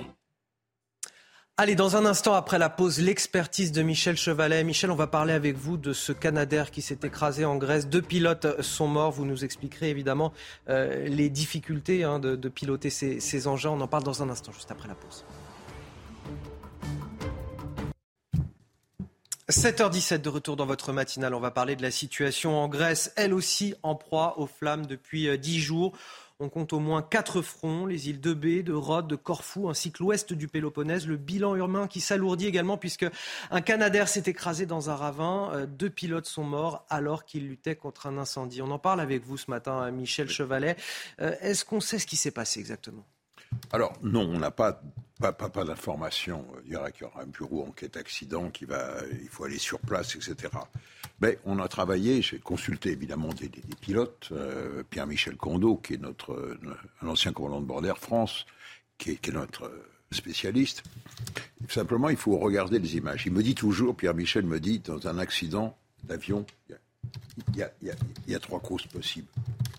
L'attitude du, là on ne sait pas, ils sont morts la météo, il faisait beau, mais attention, ils étaient sur un foyer. C'était pas un gros incendie, hein. c'était un foyer, donc il y a une bulle d'air chaud, donc instabilité. Et puis le matériel, l'avion lui-même. Donc vous éliminez la météo, vous éliminez le comportement des pilotes, et vous vous retournez vers le matériel lui-même. Donc je ne connais pas l'âge de l'avion, son entretien, on va y revenir.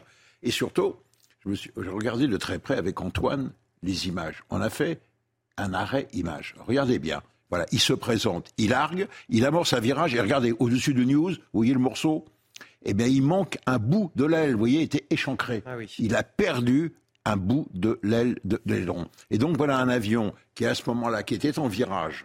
Donc, c'est en virage, vous avez moins de portance, vous avez dans l'air chaud, vous êtes près du sol, et à basse vitesse, pour le largage, environ 150 à l'heure, vous voyez bien.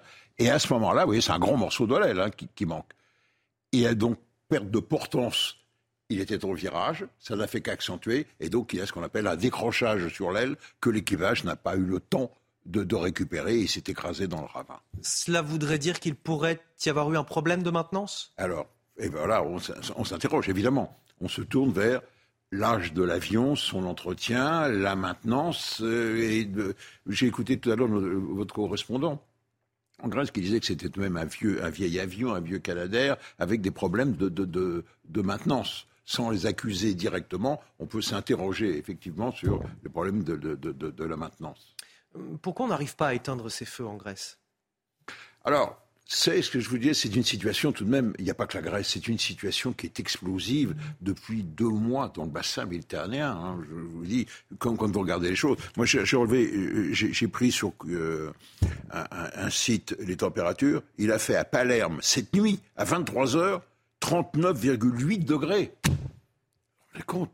Enfin, c'est la température. Vous avez de l'air chaud et sec depuis deux mois quasiment sur l'ensemble du bassin méditerranéen. Mais ça touche l'Algérie, ça touche la, la Tunisie, ça touche l'Espagne, ça touche le Portugal, ça touche la Sicile, le sud de l'Espagne, pas le nord, hein, le sud de l'Espagne, ça touche jusqu'à la Turquie. Et à partir du moment où vous avez une végétation qui a manqué d'eau, qui est sèche, à partir du moment où vous avez un incendie, comme il y a des vents locaux, c'est surtout la Grèce, c'est ce qui fait le charme des îles en Grèce, c'est c'est toujours ces brises, eh bien ça devient incontrôlable. Et comme on n'a pas les moyens, vous avez bien vu, ils sont sous-équipés en moyens, c'est dramatique de voir les, les- les- les pompiers, ils n'ont pas de réserve d'eau, ils n'ont pas envisagé, je Hmm. dirais, comme nous en France, la situation, eh bien ça devient, les feux deviennent incontrôlables. Et ce, malgré une solidarité européenne, tout Bien de même. sûr. Mais voilà, on voit toute cette euh, difficulté que de lutter contre les incendies, et tout particulièrement en Grèce. Merci Michel Chevalet pour euh, ces précisions. Vous restez avec nous sur CNews, on marque une courte pause. On revient dans un instant. On évoquera cette situation dans ce village du Val d'Oise, menu court, où des gens du voyage ont décidé de s'installer euh, illégalement sur le terrain d'un stade. La municipalité est contrainte d'annuler les animations euh, qui devaient avoir lieu sur place. À tout de suite.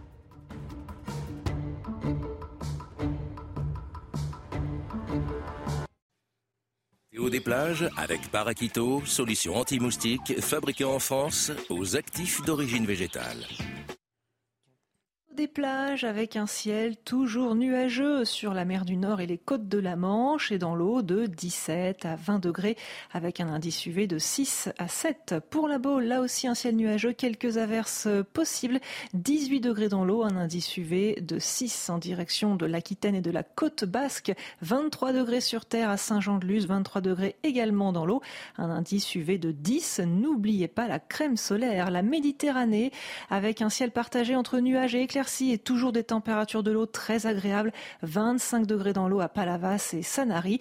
En direction de la Corse et de la Côte d'Azur, plein soleil, une trentaine de degrés sur terre et encore 27 degrés dans l'eau. C'était la météo des plages avec Paraquito, solution anti-moustique fabriquée en France aux actifs d'origine végétale.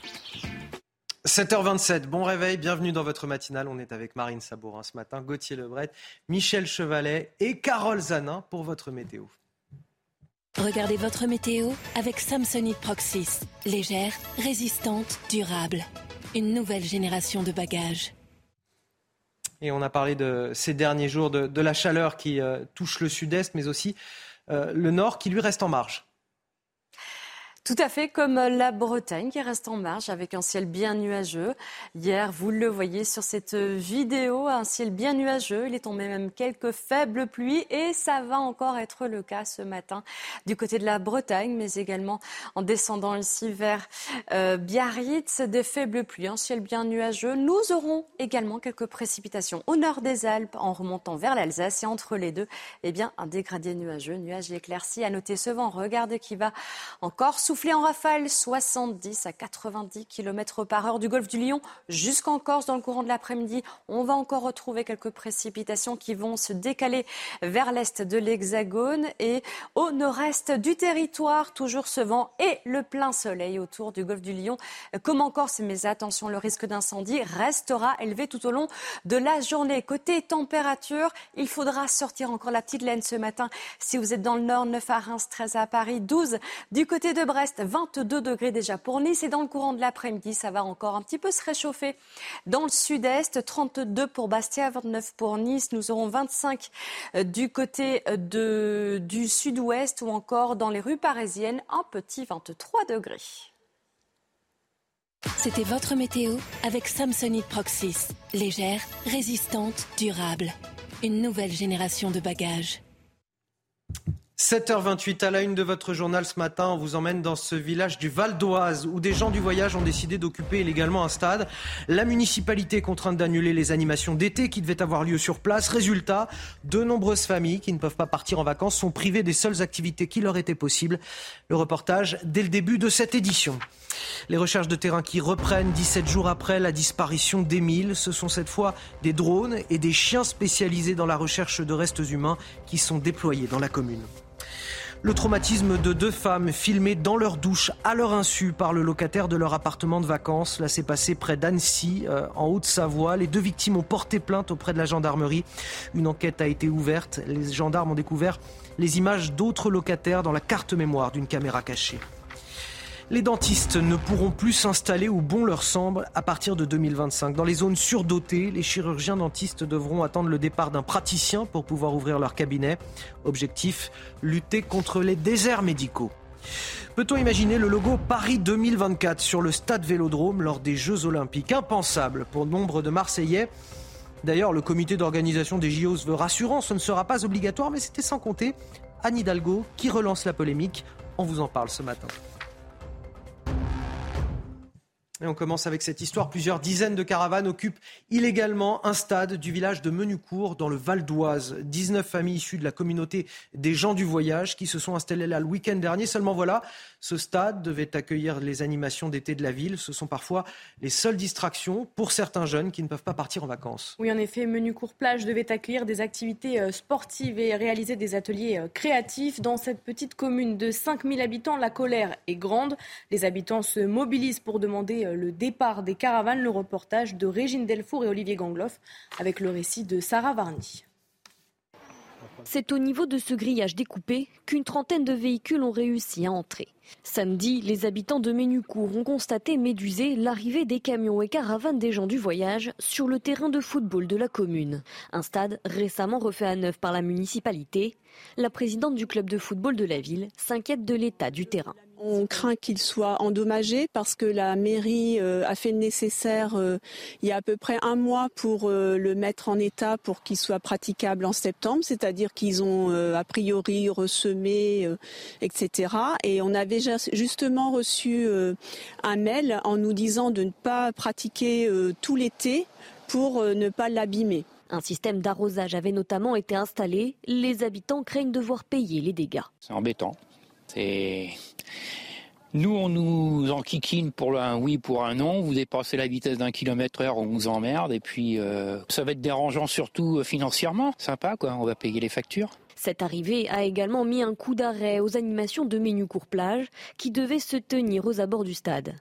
Dès l'après-midi, les habitants et élus se sont rassemblés devant le terrain occupé pour demander leur évacuation. Les gens du voyage devaient quitter les lieux ce mardi soir, mais leur avocat a déposé un référé et devrait passer demain au tribunal administratif de Pontoise. Et puis en Haute-Corse, les pompiers ont lutté toute la nuit contre un violent incendie non loin de l'île Rousse. Selon les derniers chiffres, ce sont plus de 200 hectares de végétation qui ont brûlé. Oui, trois villages sont menacés. Un feu attisé par des rafales de vent allant jusqu'à 100 km/h. Quelques 200 pompiers appuyés par 70 engins étaient mobilisés cette nuit. Et puis en Grèce, c'est un Canadair qui s'est écrasé sur euh, l'île de B. Hier, les deux pilotes sont morts alors qu'ils luttaient justement contre les incendies. Oui, le président de la République, Emmanuel Macron, a tweeté Nos pensées accompagnent les proches de l'équipage, leurs camarades et le peuple grec. Soutien aux héros qui en Grèce, en France, partout luttent contre chaque, chaque été au péril de leur vie face aux incendies. Le corps d'une troisième victime a été retrouvé un peu plus tard dans la journée. Il pourrait s'agir d'un berger porté disparu depuis dimanche, selon la porte-parole de la police grecque. Alors on parle de la, Corse, de la Grèce, il y a aussi euh, l'Italie, l'Algérie ou encore la, Tunisie. Les incendies se déclarent les uns après les autres dans le bassin méditerranéen. Euh, plusieurs dizaines de personnes ont perdu la vie et les dégâts sont considérables. On va en parler avec vous justement, Michel Chevalet. Euh, pourquoi le pourtour méditerranéen en ce moment est-il en train de brûler?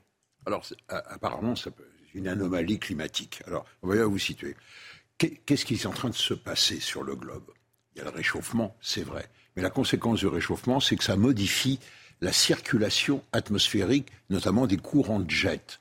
Et le courant de jet, au lieu d'être très rectiligne, qui sépare le chaud du froid, il ondule. Et donc, laisse remonter l'air très sec et très chaud en provenance du Sahara. Et manque de chance, en plus, en altitude, il y a un anticyclone qui bloque l'arrivée d'air plus frais. On avait donc ce qu'on appelle un couvercle un dôme, c'est-à-dire quelque chose de très stable.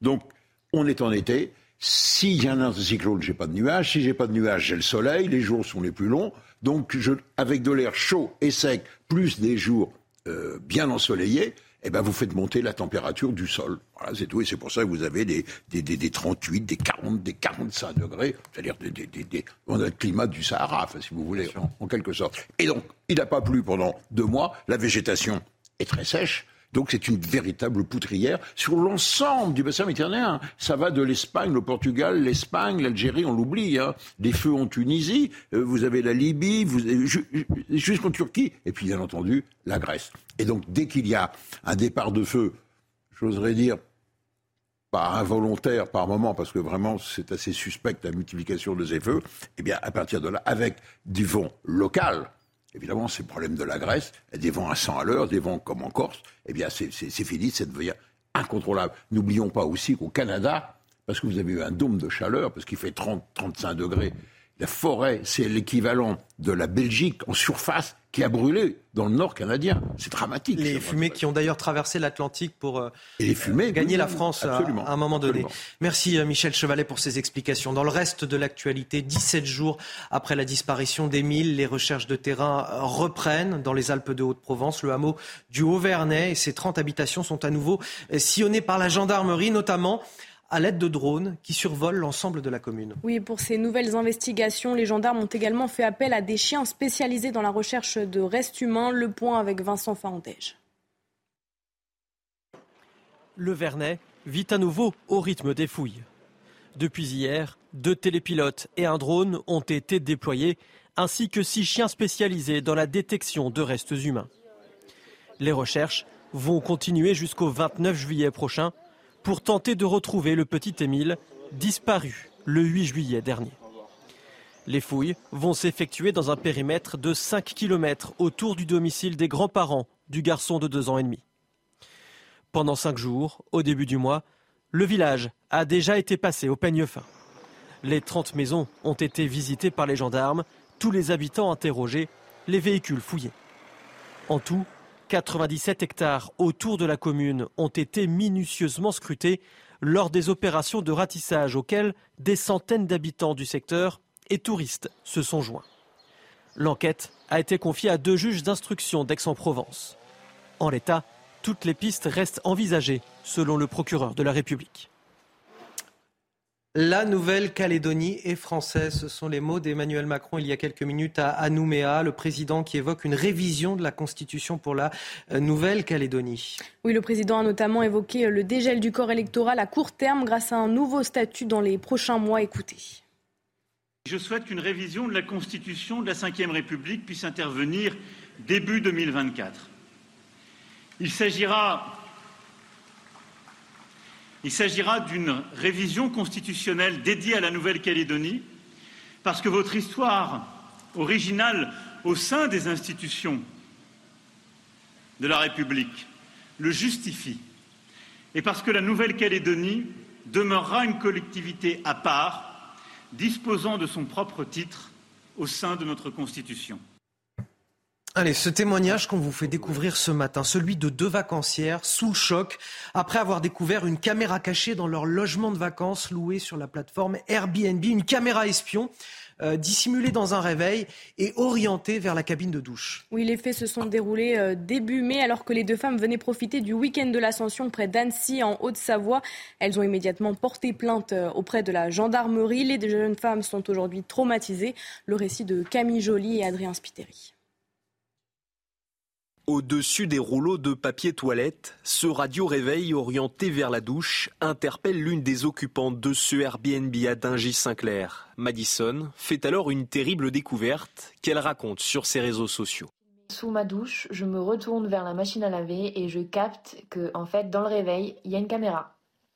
Le mec m'a filmé. À quelques kilomètres d'Annecy, le week-end de l'ascension de Madison et de son ami vire au drame.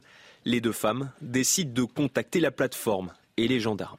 Ils me disent de quitter le logement, que si je veux, ils me payent, euh, enfin ils me remboursent une chambre d'hôtel euh, ou alors je peux rentrer chez moi. Mais moi, je décide d'appeler les gendarmes et euh, j'ai pris la carte mémoire et la caméra et j'ai été portée plainte. Dans la caméra, des images d'une dizaine de personnes sont retrouvées par les forces de l'ordre. Aujourd'hui, Madison, que nous avons contacté par téléphone, est toujours sous le choc. J'ai vécu ça comme une agression. En fait, c'est traumatisant hein, de se de se rendre compte que là, on est on est nu, on vient de se laver, euh, et que quelqu'un a assisté à ça sans qu'on soit au courant. Une enquête est en cours. Le parquet d'Annecy confirme qu'Airbnb a bien supprimé l'annonce, mais selon Madison, le propriétaire a tenté de relouer l'appartement sur d'autres plateformes. Dans quelques jours, au 1er août, ce sera officiellement la fin du ticket de caisse, ou presque, puisque pour l'obtenir, il faudra le demander.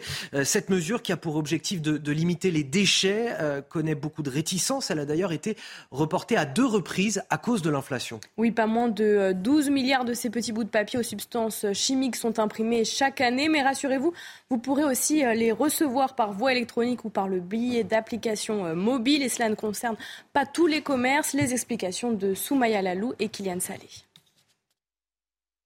C'est un petit bout de papier pour certains, une grande aide pour beaucoup de Français. Au début du mois prochain, vous devrez systématiquement demander votre ticket aux commerçants. Ce n'est pas une bonne chose parce qu'on ne s'en rend pas compte quand euh, la caissière passe euh, nos différents produits. Elle peut très bien se tromper et on n'a pas moyen de, de se se rendre compte après si on n'a pas de ticket. Des commerçants euh, proposent de nous envoyer le ticket par mail. Donc euh, voilà, moi, ce que j'accepte euh, aisément. En France, 12 milliards de tickets de caisse sont imprimés chaque année. Cela représente 150 000 tonnes de papier. Tous ces tickets seraient responsables de 25 millions d'arbres coupés par an ou encore 18 milliards de litres d'eau consommée. Alors dans cette crêperie de la région parisienne, on demande à chaque fois si le client veut son ticket de caisse papier. Une fois qu'il a tapé son, son code ou qu'il a fait un sans contact, euh, il va y avoir une fonction à savoir si le client veut son ticket ou pas. Donc s'il le souhaite, on appuie sur valider. Et s'il ne le souhaite pas, on appuie sur annuler. Et du coup, le seul ticket qui va sortir, obligatoire par contre, c'est le ticket commerçant. Quelques tickets de caisse resteront automatiquement imprimés. C'est le cas au restaurant, lorsqu'un produit est sous garantie ou quand le service est supérieur à 25 euros. Alors, vous êtes peut-être en train de prendre votre petit déjeuner. Voilà ce qu'on vous propose au, au menu ce matin sur CNews. On est très sympa avec Marine. On vous propose des insectes, appétissant. des insectes grillés, du criquet croustillant, du tofu garni de larves ou encore ce cocktail de punaises géant. Oui, alors euh, c'est ce qui est proposé dans un euh, célèbre café de Tokyo au Japon qui est euh, très souvent complet euh, le week-end. Écoutez la manager de ce restaurant. De nos jours, les gens ne sont pas trop habitués à manger des insectes. Alors avec ce restaurant, nous avons voulu créer un endroit où ils pourraient les manger librement et de manière décontractée. Michel Chevalet, euh, pour le petit déjeuner, ça vous dit ça? Euh, non, mon cerveau, euh, mais enfin, euh, regardons les choses bien en face. Tout de même, vous apercevez que à partir du moment où c'est bien préparé et quand c'est grillé, euh, mettez-vous à la place des étrangers quand ils nous voient manger des escargots et des grenouilles. Oui, c'est vrai, c'est pas forcément plus appétissant C'est pas, sur c'est le- pas plus le- appétissant de, de- de- de regarder une limace ou un. eh ben oui, ben, ben, frit, oui, ça passe. Enfin, Merci. je, non, je ne tromperai pas ma taille. Non. Non, pas dans le café, Alors, on est d'accord. Allez, les sports.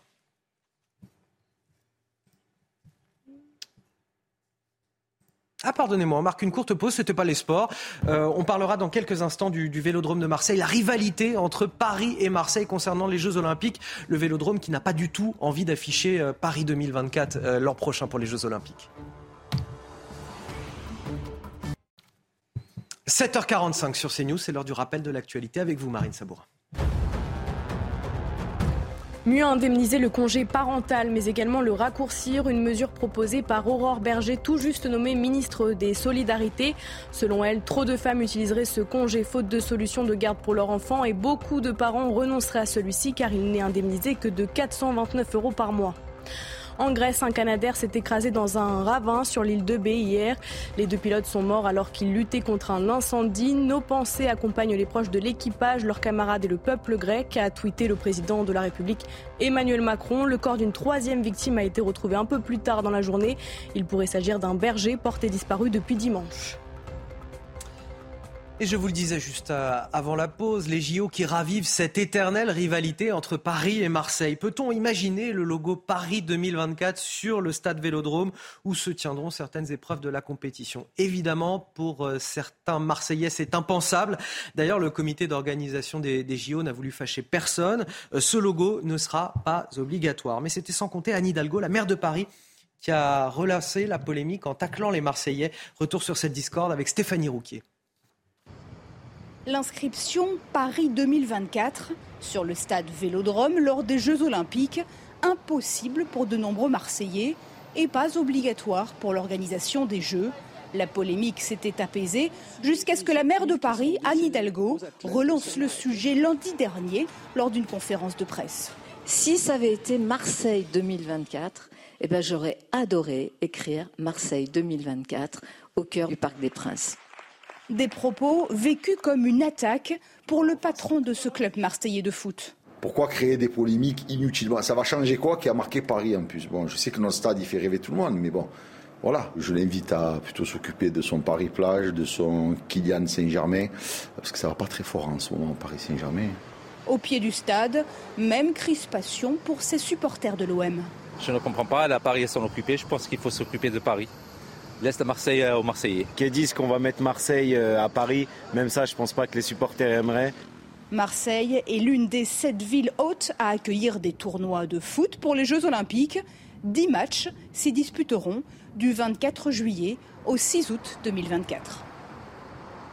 À partir de 2025, les dentistes ne pourront plus s'installer où bon leur semble. L'assurance maladie euh, vient de signer un accord avec les principaux syndicats. Dans les zones surdotées, les chirurgiens dentistes devront attendre le départ d'un praticien pour pouvoir ouvrir leur cabinet. Oui, la mesure euh, s'accompagne d'une revalorisation de 10 euros du tarif des soins bucco-dentaires. La profession rejoint euh, ainsi les kinés, les infirmiers et les pharmaciens dans le groupe des professions de santé à l'installation régulée. Illustration à Malville en Loire-Atlantique avec Jean-Michel Decaze. Le seul cabinet dentaire de Malville, commune de 3600 habitants près de Nantes, a fermé il y a un an pour cause de départ à la retraite. Il n'y a toujours pas de remplaçant. Dans l'Ouest, un habitant sur quatre n'a plus de dentiste. On essaye d'aller dans les autres communes, mais là aussi c'est surbooké. Quand j'avais appelé, j'avais trois mois d'attente. Alors après, ils ont bien sûr des comment dire euh, des créneaux euh, pour les urgences, mais bon, il y a des fois on, on est refusé. L'accord entre les syndicats et l'assurance maladie prévoit que dans les zones surdotées, un dentiste ne pourra être conventionné que s'il remplace un confrère qui s'arrête. Le but est d'orienter la profession dans les zones rurales. Je pense que les dentistes, maintenant, comme beaucoup de personnels médicaux, sont attirés par la ville, euh, par les zones attractives, qui veulent avoir un cadre de vie pour leurs enfants, qui veulent pas forcément aller, excusez-moi l'expression, s'enterrer. La tendance est plus au regroupement des, des cabinets, donc euh, ça c'est une très bonne chose parce que c'est vrai que l'exercice euh, seul peut être pesant. Depuis 2012, le nombre de diplômés a augmenté de 5% en France. Pourtant, des communes de plus en plus nombreuses voient leurs dentistes disparaître.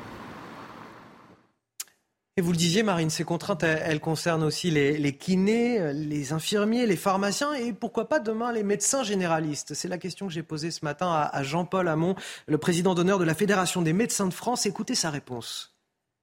tous les Français savent euh, que la France est un, est un désert médical et, et j'aimerais qu'on me donne un endroit où euh, les gens peuvent avoir un rendez-vous euh, comme ça sans problème. Donc c'est c'est bien joli de, de, vouloir instaurer la coercition. On voit bien le, le, le message qui, qui, est passé pour les médecins.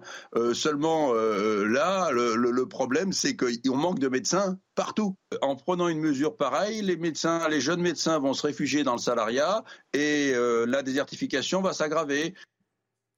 Allez, 7h50 sur CNews. Dans un instant, l'édito politique de Gauthier Lebret. On va parler de cette crise entre la police et la justice et ses conséquences politiques, notamment. À tout de suite.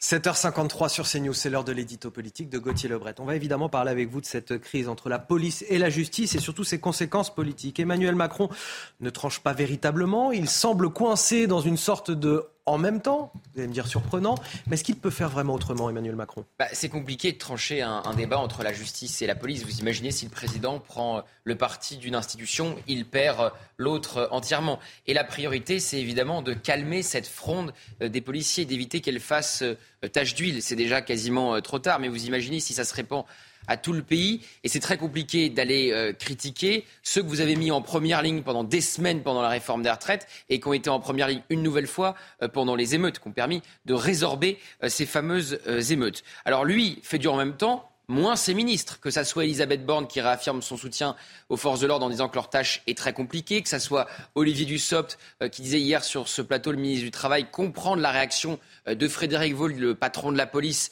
et euh, de Laurent Nunez, euh, préfet de police. Pareil pour, pour Bruno Le Maire. Et puis en plus, Emmanuel Macron, il a une part de responsabilité dans cette fronde. Ce sont ces, ces phrases ne respectant pas la présomption d'innocence qui ont mis le feu aux poudres quand il parle d'un acte inexcusable à Marseille, semblant déjà condamner le, le policier tireur sur, sur Naël.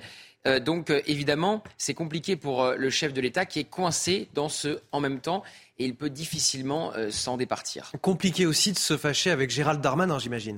Oui, alors ça c'est rocambolesque, parce qu'évidemment on n'imagine pas deux secondes euh, Frédéric Vaux avoir fait cette déclaration aux Parisiens, euh, jugeant qu'un policier n'avait rien à faire en, détention provisoire, n'avait rien à faire en prison avant d'être euh, jugé. On ne peut pas non plus imaginer que Laurent Nunez, le préfet de police, apporte son soutien à Frédéric Vaux sans l'accord du ministre de l'Intérieur. Et d'ailleurs, le Parisien révèle hier, c'est eux qui ont fait l'entretien avec Frédéric Vaux qui a déclenché cette polémique et cette nouvelle crise entre la police et la justice. Le Parisien révélait donc que l'entretien a été relu par la place Beauvau. Donc Gérald Darmanin était euh, forcément au courant et a donné son feu vert. Déjà, il a envoyé Frédéric Vaux calmer la fronde à, Marseille, le patron de la police, et ensuite il a donné son feu vert à cet entretien.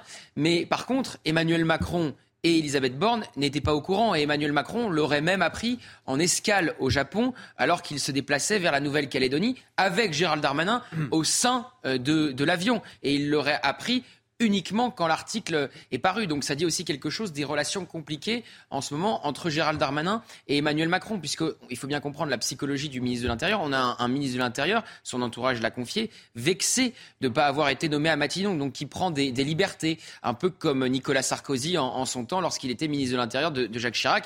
Jacques Chirac avait répondu alors, je décide et il exécute. Et puis, vous avez sans doute vu cette séquence hier à Nouméa. Euh, Emmanuel Macron interrogé sur euh, Édouard Philippe. Il dit oui, c'est une possibilité euh, qu'Édouard Philippe prenne ma suite. Il oublie juste qu'il y a une élection entre-temps et que c'est les Français qui, qui, décideront. Mais il y a deux possibilités. Soit c'est une réponse à Gérald Darmanin pour remettre en selle euh, Édouard Philippe, soit c'est un, baiser de la mort euh, pour l'impacter, puisqu'Édouard Philippe a envie évidemment de prendre son émancipation et pas qu'on lui ressorte le bilan d'Emmanuel Macron euh, dans quatre ans. Donc voilà, c'est compliqué pour Emmanuel Macron qui est coincé dans ce en même temps entre la justice et la police et, qui ne peut pas trancher le débat. Et puis a Gérald Darmanin qui prend de plus en plus de liberté. Et ces tensions entre la police et la justice, vous y reviendrez plus longuement avec votre invité tout à l'heure, Mathieu Vallet, porte-parole du syndicat indépendant des commissaires de police. Il sera votre invité, Gauthier, à 8h15 dans la matinale de CNews. L'instant musique à présent pour votre réveil 7h57. Bienvenue à tous. Tout d'abord, pour ceux qui nous rejoignent, on vous propose d'écouter euh, Vita ce matin qui prépare la promotion de son nouvel album prévu pour le mois de septembre. On vous dévoile son nouveau clip en solo, les choses qu'on fait. Écoutez.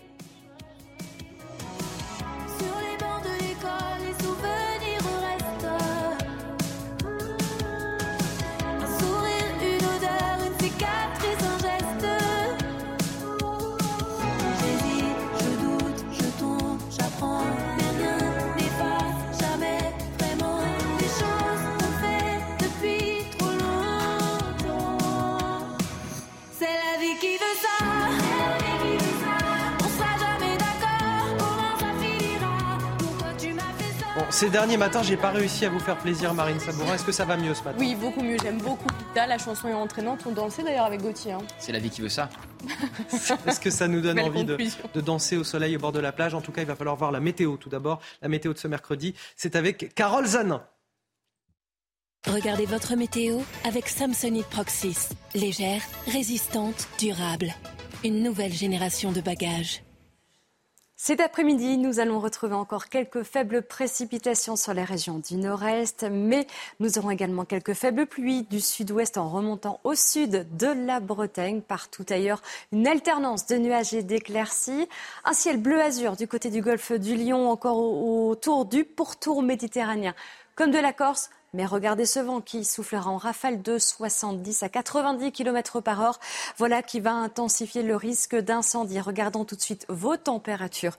Pour cet après-midi, nous aurons 32 degrés pour Bastia, un petit 20 degrés sous une ambiance automnale du côté de Brest, 23 pour Paris ou encore 25 degrés pour Bordeaux. On poursuit avec la journée de demain avec une nouvelle perturbation qui va toucher les régions du nord en passant par la Bretagne, la Normandie ou encore les Hauts-de-France. Ce vent également qui soufflera en rafale 50 à 60 km par heure.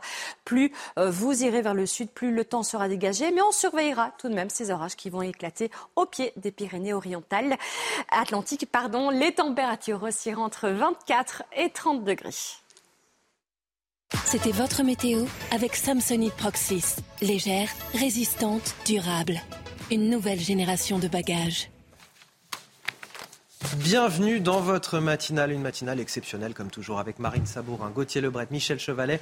On vous parle de toute l'actualité et on commence évidemment avec à la une la Haute-Corse. Après une nuit de lutte contre un incendie, la situation s'améliore peu à peu. Il y a quand même eu 200 hectares de brûlés sur place. Les pompiers restent très vigilants et de nombreux points chauds sont encore à traiter.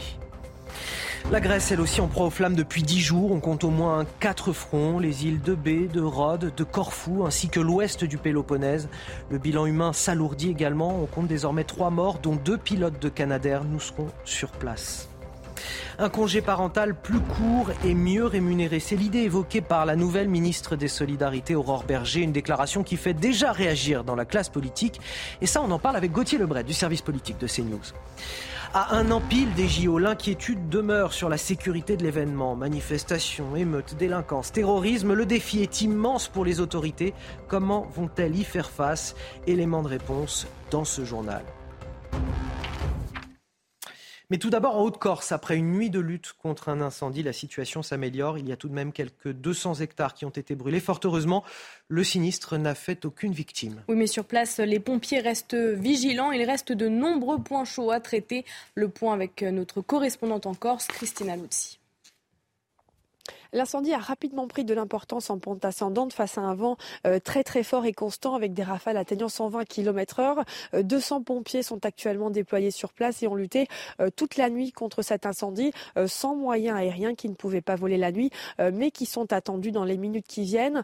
C'est près de 150 hectares qui ont déjà été parcourus par les flammes en seulement quelques heures. Dans la nuit, ces flammes étaient proches de trois villages et plus particulièrement de deux petits hameaux. Des habitations étaient menacées. Les pompiers euh, ont sécurisé les lieux. Euh, Des évacuations ont également eu lieu au couvent de Corbar. Les moines euh, franciscains euh, et les familles qui logeaient ont été accueillis dans l'école de la commune. Le COSEC de l'île Rousse a été ouvert et mis à disposition d'une centaine de personnes qui n'ont pas pu rejoindre leur domicile suite à la fermeture des routes.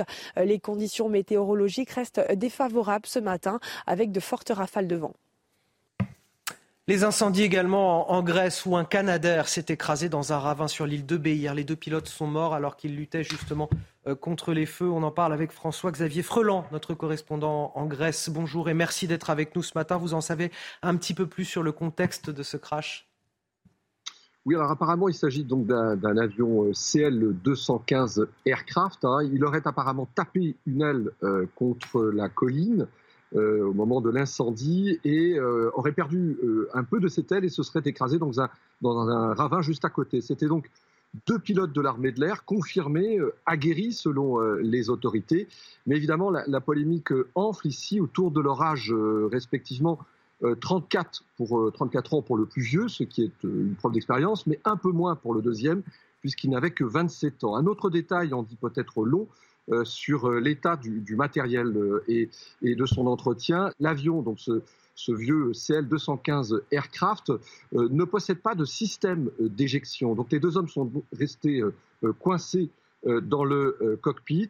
Il faut savoir aussi que le, CL-215 Aircraft est, encore en vigueur dans certains pays seulement, puisqu'il est considéré un petit peu comme l'ancêtre hein, du, du, Canadair. C'est un euh, petit bombardier d'eau lancé en production dans les années 60 et qui s'est arrêté dans les années 80-90. Donc un matériel obsolète selon les observateurs ici, les plus critiques, plus du tout adapté eh bien, à l'immensité de la tâche des pompiers face euh, aux incendies euh, ici aux quatre coins euh, du pays. Justement, est-ce qu'on peut faire un, point rapide sur la lutte contre ces incendies? Où, en est-elle? Où sont les différents fronts?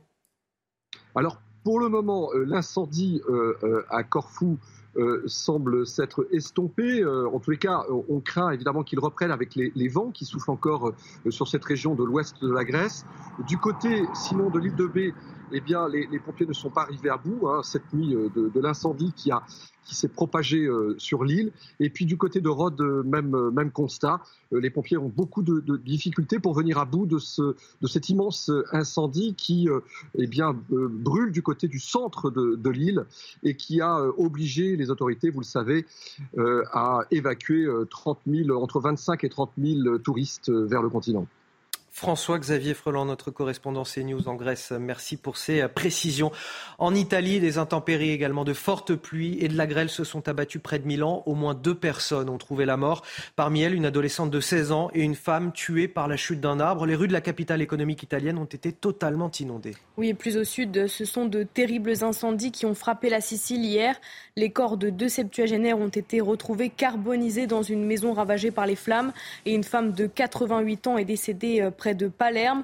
Le président de la région sicilienne demande au gouvernement qui se réunit aujourd'hui de décréter l'état d'urgence sur l'île méditerranéenne.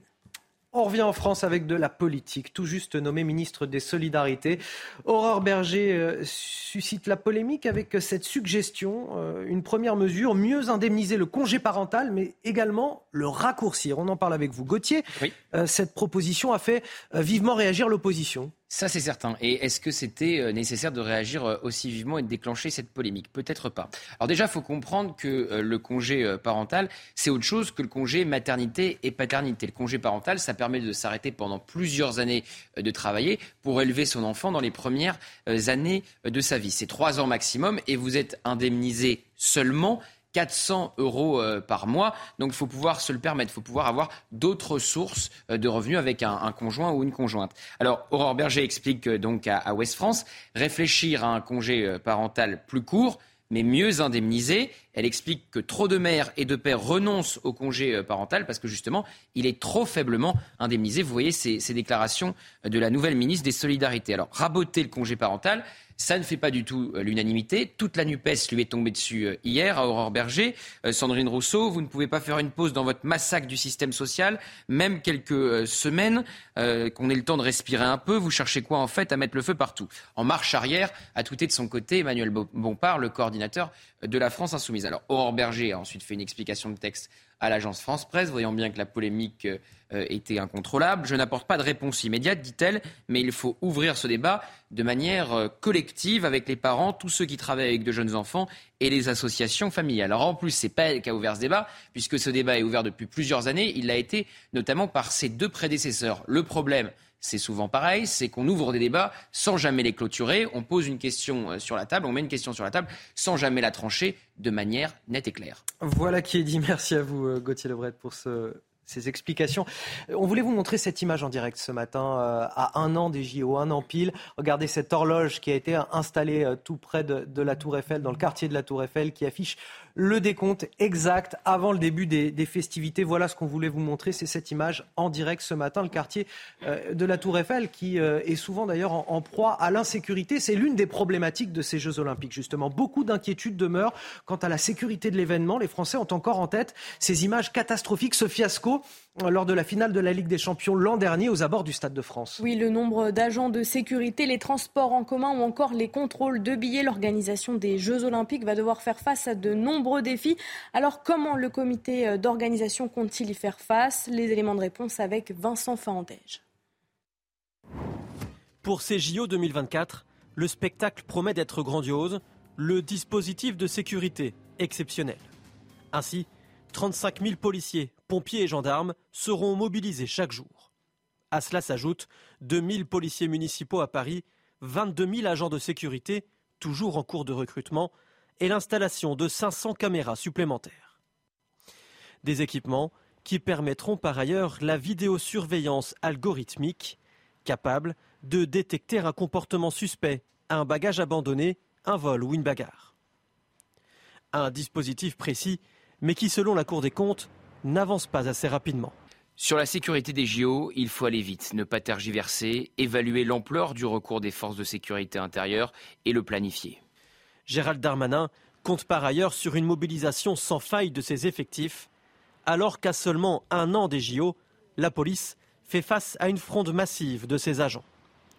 En France, le contexte social soulève aussi des interrogations. En cas d'événements majeurs comme les émeutes urbaines connues au début du mois, le dispositif de sécurité serait largement perturbé. Ne bougez pas, vous restez avec nous sur CNews dans un instant. Mathieu Vallet, le porte-parole du syndicat indépendant des commissaires de police, et l'invité de Gauthier Lebret. A tout de suite. Ils sont déjà en place pour 8h15. Gauthier Lebret et son invité Mathieu Vallet, porte-parole du syndicat indépendant des commissaires de police. Mais juste avant de les retrouver, voici l'essentiel de l'actualité. C'est avec vous, Marine Sabourin. 17 jours après la disparition d'Émile, les recherches de terrain ont repris dans les Alpes de Haute-Provence. Le hameau du Haut-Vernay et ses 30 habitations sont à nouveau sillonnés par la gendarmerie, notamment à l'aide de drones qui survolent l'ensemble de la commune. Pour ces nouvelles investigations, les gendarmes ont également fait appel à des chiens spécialisés dans la recherche de restes humains. La piste d'un règlement de compte privilégié à Evreux dans l'heure, dans la nuit de lundi à mardi. Deux hommes de 34 et 38 ans ont été tués par balle. Ils circulaient à bord de leur véhicule dans le quartier de la Madeleine. Un troisième passager a quant à lui été blessé. Les auteurs de la fusillade sont toujours en fuite. Alors que les Jeux Olympiques débutent dans un an pile, l'organisation des JO doit faire face à de nombreux défis, parmi eux la question de la sécurité. Lors de la cérémonie d'ouverture, alors que 500 à 600 000 personnes sont attendues sur les quais de Seine, 35 000 forces de l'ordre seront mobilisées. Allez, place à Gauthier Lebret et à son invité Mathieu Vallet, le porte-parole du syndicat indépendant des commissaires de police. Bonjour Mathieu Vallet. Bonjour Gauthier Lebret. Pourquoi ne pas respecter une décision de justice? C'est-à-dire? Pourquoi ne pas respecter le placement en détention provisoire d'un policier mis en examen pour violence en réunion? Moi, je pense que dans notre état de droit, on a euh, le droit de critiquer et de donner son avis sur une décision de justice. Il faut qu'on arrête de croire que dans notre pays, on puisse pas dire les choses, critiquer parfois la justice, on critique parfois la police. Quand c'est constructif, je vois pas d'inconvénient. Je pense que l'institution judiciaire a beaucoup d'efforts à faire pour protéger les policiers, pour protéger la société. Et comme le directeur général de la police nationale, j'estime que ce policier n'a pas sa place en prison. Il y avait des mesures alternatives qui s'offraient à la justice. Et aujourd'hui, ce que j'espère, c'est que ce policier retrouve la place dans son foyer, auprès de sa famille, auprès de son enfant, parce que c'est ça place qui doit être la sienne. Et je pense que la justice sera rendue tout aussi en sérénité et en tranquillité que si cette décision était prise en ce sens-là. Alors faut-il un statut particulier pour les policiers comme le réclame le syndicat Alliance? Mais je vais vous donner un exemple très concret parce que vous savez que moi je suis euh, du terrain et que j'aime parler du concret des policiers. À Mayotte, euh, avant-hier, vous avez euh, des jeunes filles qui ont été agressées, qui ont été violentées par des groupes d'individus violents. Il y a un témoin, un citoyen lambda, qui a voulu faire preuve de civisme et qui est intervenu, qui s'est fait violemment prendre un parti. Et là, vous avez un policier qui, au lieu de tourner les talons, au lieu de fermer les yeux, va armer de son courage protéger ces deux jeunes filles mhm. et il va être agressé à coups de machette, à coups de couteau. Il va même être blessé à la jambe. Pour se protéger son intégrité physique, sa famille et sa vie, il va utiliser son arme de service et il va viser les jambes de ces individus. Placé en garde à vue, déféré, mis en examen, placé sous contrôle judiciaire. C'est tout ça qui va plus en réalité. On est en train de nous expliquer que le problème dans notre pays, c'est les policiers et pas les délinquants. Et euh, beaucoup de policiers estiment aujourd'hui que la justice, elle est intraitable, intransigeante et exigeante avec les policiers, mais que cette même exigence, cette même intransigeance n'est pas valable pour les délinquants. C'est ça aujourd'hui qui ne va plus. Quand on a un policier qui fait preuve d'acte d'héroïsme, il doit être protégé. Et le statut particulier pourquoi pas Il faut que nos collègues aujourd'hui, lorsqu'ils aillent sur la voie publique, ils soient en sécurité juridique. Il faut réarmer moralement et juridiquement nos forces de l'ordre sur le terrain parce qu'on est en train de perdre un combat moral vis-à-vis des délinquants. Aujourd'hui, nos policiers sont en grande difficulté là où les délinquants prennent trop souvent la confiance. Est-ce qu'il faut rendre impossible le placement en détention provisoire d'un policier? Mais un policier, c'est pas un délinquant. Et quand on me demande si un policier, c'est injusticiable comme les autres, non. Parce que le policier, il a le droit d'interpeller les Donc, gens. il ne faut plus un policier en détention provisoire. Il porte, il porte, bah, moi, j'estime que le placement. Que ce soit impossible. J'estime que le, placé sous, le placement sous bracelet électronique ou la prison à la maison avec un contrôle judiciaire très strict, c'est amplement suffisant. Le policier, c'est pas un délinquant. Le policier, c'est pas injusticiable comme les autres. Il a une, il porte une arme. Il a des peines supérieures encourues lorsqu'il commet une infraction. Il y a des circonstances aggravantes dans le code pénal. Je rappelle que quand il fait un faux en écriture, c'est-à-dire que dans son procès verbal, il rédige des fausses, des, choses qui sont fausses, eh ben, il peut aller en cour d'assises. A contrario, quand euh, il fait un procès verbal, ça vaut simple valeur de renseignement. C'est dire la considération de la parole du policier aujourd'hui dans notre société. Et ce qui doit nous inquiéter, Gauthier Lebret, c'est que quand les, les policiers ne vont pas bien, quand il y a un tel malaise qui traverse nos rangs, c'est que la société, elle est malade. Mais si vous pouvez placer, Mathieu Vallée, tout le monde en détention provisoire, sauf un policier, ça crée une inégalité devant la loi. Non, parce que l'inégalité devant la loi, elle est déjà acquise de fait que, je vous dis, les policiers ne sont pas soumis aux mêmes droits, aux mêmes infractions par les circonstances aggravantes et aux mêmes euh, obligations que n'importe quel citoyen, et c'est normal. Moi, je dis simplement que, hors cas de probité, c'est-à-dire que quand les policiers sont parfois, c'est une minorité des voleurs ou euh, des gens à qui on reproche d'infraction, c'est très minoritaire, eh ben, on peut effectivement leur appliquer la même loi, on doit leur appliquer la même loi. Ensuite, ce qui est important, c'est que dans l'exercice de leur mission, dans l'exercice de leur fonction, et là, je veux juste prendre une minute parce que c'est un point très important. Allez-y. Nos policiers ne sont pas des robots. Ils sont pas infaillibles. Vous avez vu le lynchage et le lâchage médiatique quand un policier essaye de faire son travail. Le policier aujourd'hui, qu'est-ce qu'il demande? C'est faire son travail. Et aujourd'hui, notre société, Gauthier Lebret, c'est qu'il faut changer le logiciel de fonctionnement de notre pays. Quand vous avez un policier qui veut prendre en charge... Vous trouvez qu'il y a un lynchage médiatique? Contre le policier Ah, placé en détention bah, provisoire écoutez, euh, contre ce policier, mais aussi contre les policiers de Nanterre, contre l'affaire Théo Aulnay-sous-Bois, contre toutes ces affaires où on a des policiers qui essayent de protéger, qui tiennent à bout de- la République à bout de bras dans ces quartiers et dans tous nos secteurs de Et la un lynchage politique aussi ou pas? Oui, bien sûr, il y a eu un lâchage et un lâchage politique. Et moi, ce que je vous dis, c'est que le policier aujourd'hui, qu'est-ce qu'il demande? Mais il demande à faire son travail. Quand vous avez un policier aujourd'hui qui essaye d'interpeller un fuyard sur un refus d'obtempérer, c'est pas parce qu'il veut se faire plaisir, c'est parce qu'il veut éviter que le fuyard fauche des vies innocentes. Et donc, du coup, on lui dit non, mais pas de refus d'obtempérer parce que si tu utilises ton arme et qu'il y a un souci, tu seras tout seul. Pas de prise en charge des deux roues ou des rodéos, parce que dans les quartiers, il vaut mieux qu'il y ait une petite fille qui soit percutée et qui meurt sur la publique, plutôt qu'un policier essaie de l'intercepter, que s'il y a un accident, c'est tout pour sa poire. Ensuite, pareil, quand on a euh, une course à pied avec un individu, c'est pareil, s'il il saute dans la Seine, s'il saute dans un fleuve ou dans, un, dans une rivière, s'il meurt, c'est pareil, on dira pourquoi le policier l'a poursuivi. Il y a une vraie inversion des valeurs, et ce qu'aujourd'hui, il est nécessaire, c'est de remettre l'église au centre du village Alors. et redonner du sens au métier de policier en donnant, en, ce que la nation demande clairement, ce qu'elle attend de ses policiers. Alors vous dites qu'un policier n'est pas un justiciable comme un autre. Emmanuel Macron vous répond personne n'est au-dessus des lois. Oui, mais personne n'est en dessous des lois. Et si vous voulez, euh, moi j'entends qu'on soit exigeant et intransigeant avec les policiers, mais vous prenez quand? Il y a quelques jours, le 14 juillet, vous avez un enfant de 12 ans qui s'est fait frapper à coups de marteau par un individu qui a été considéré comme dangereux par euh, une autorité médicale. Il a été présenté à la justice, il a été remis dehors avec un contrôle judiciaire. Donc on estime que quelqu'un qui met des coups de marteau sur la tête d'un enfant est, plus, moins dangereux qu'un policier qui a essayé de faire son travail. Vous vous rappelez quand même que le climat insurrectionnel dans les rues de Marseille qui régnait lors des émeutes, mais comme sur tout le territoire national, ont obligé les policiers à faire usage de la force. Et je vous assure qu'il n'y a aucune autre personne qui aurait le courage de porter cet uniforme et d'avoir affronté ces scènes de guerre ces scènes de purge. Moi, vous savez, ce film La Purge, j'avais l'impression de vivre les mêmes scènes quand j'étais dans le Val-de-Marne, comme tous mes collègues qui étaient sur le terrain sur l'ensemble du territoire national. On leur a tout demandé. Ils ont tout donné, ces policiers et ces gendarmes. Et aujourd'hui, à la moindre erreur, à la moindre incartable, tout le monde leur tombe dessus, tout le monde les juge avant l'heure, tout le monde bafoue leurs droits et leur présomption d'innocence. Et c'est ça aussi qu'il faut changer. Oui, moi je fais des propositions depuis ce matin. Moi je suis pas uniquement dans la colère et dans l'émotion qui traverse notre institution. Il faut qu'on ait des responsables politiques aujourd'hui qui prennent la mesure de l'ampleur du mouvement Alors, des policiers pour faire des propositions et écouter ces policiers de terrain qui ont beaucoup de choses à dire. Puisque vous venez sur le terrain politique, Mathieu Vallet, en disant qu'on a bafoué parfois la présomption d'innocence, j'imagine que vous pensez évidemment au président de la République qui a parlé euh, d'actes inexcusables à Marseille, et puis devant vous, le 14 juillet, euh, de, euh, je cite, conneries. Est-ce que le président de la République a une part de responsabilité dans cette fronde qu'on connaît actuellement? D'abord, il faut commencer par le commencement. Quand on veut pas braquer les gens et qu'on veut établir un dialogue, il faut les respecter. Les policiers, c'est pas des sous-hommes. Il n'y a aucune institution aujourd'hui qui accepterait ce qu'on fait subir à ces policiers, mais aussi à ces gendarmes. Quand vous expliquez qu'il y a des violences policières et qu'il y a des contrôles aux faciès, on avait dit attention, c'est des mots inacceptables lors de l'interview de Brut. Bon, il y avait eu ce beauveau de la sécurité. Ensuite, bis repetita, ça recommence. Lorsqu'il y a un policier qui essaye d'interpeller ce fameux Naël et qu'il y a l'usage de l'arme parce qu'il estime qu'en un dixième de seconde, on n'est pas dans des tableaux de mathématiques où les policiers sont des statisticiens parfaits dans une situation où tout est réglé d'avance. Ils essayent de faire du mieux que possible dans des conditions très difficiles et avec avec un temps très restreint, d'avoir des actions de police qui sont conformes à ce qu'on attend d'eux.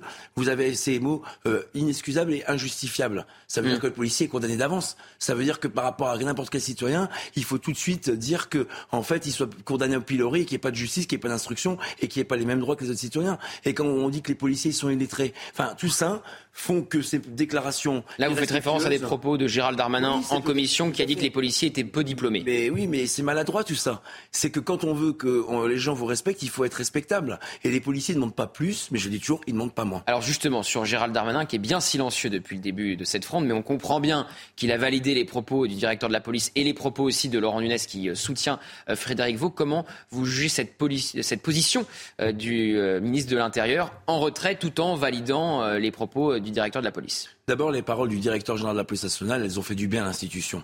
Trop souvent, nos chefs sont absents dans ces moments difficiles. Trop souvent, nos collègues sur le terrain nous expliquent que l'absence de prise de position publique, l'absence de défense des troupes sur le terrain fait cruellement défaut lorsque les policiers sont en difficulté. Un chef, c'est fait pour être devant pour protéger les troupes et c'est fait pour être derrière pour les soutenir dans les moments difficiles. C'est ce que le directeur général de la police nationale a fait aussi suite à ce mouvement, il faut le dire, mais il a été courageux. Le préfet de police de Paris, il a été aussi courageux. Et je vais vous dire, c'est un exemple à imiter à chaque fois.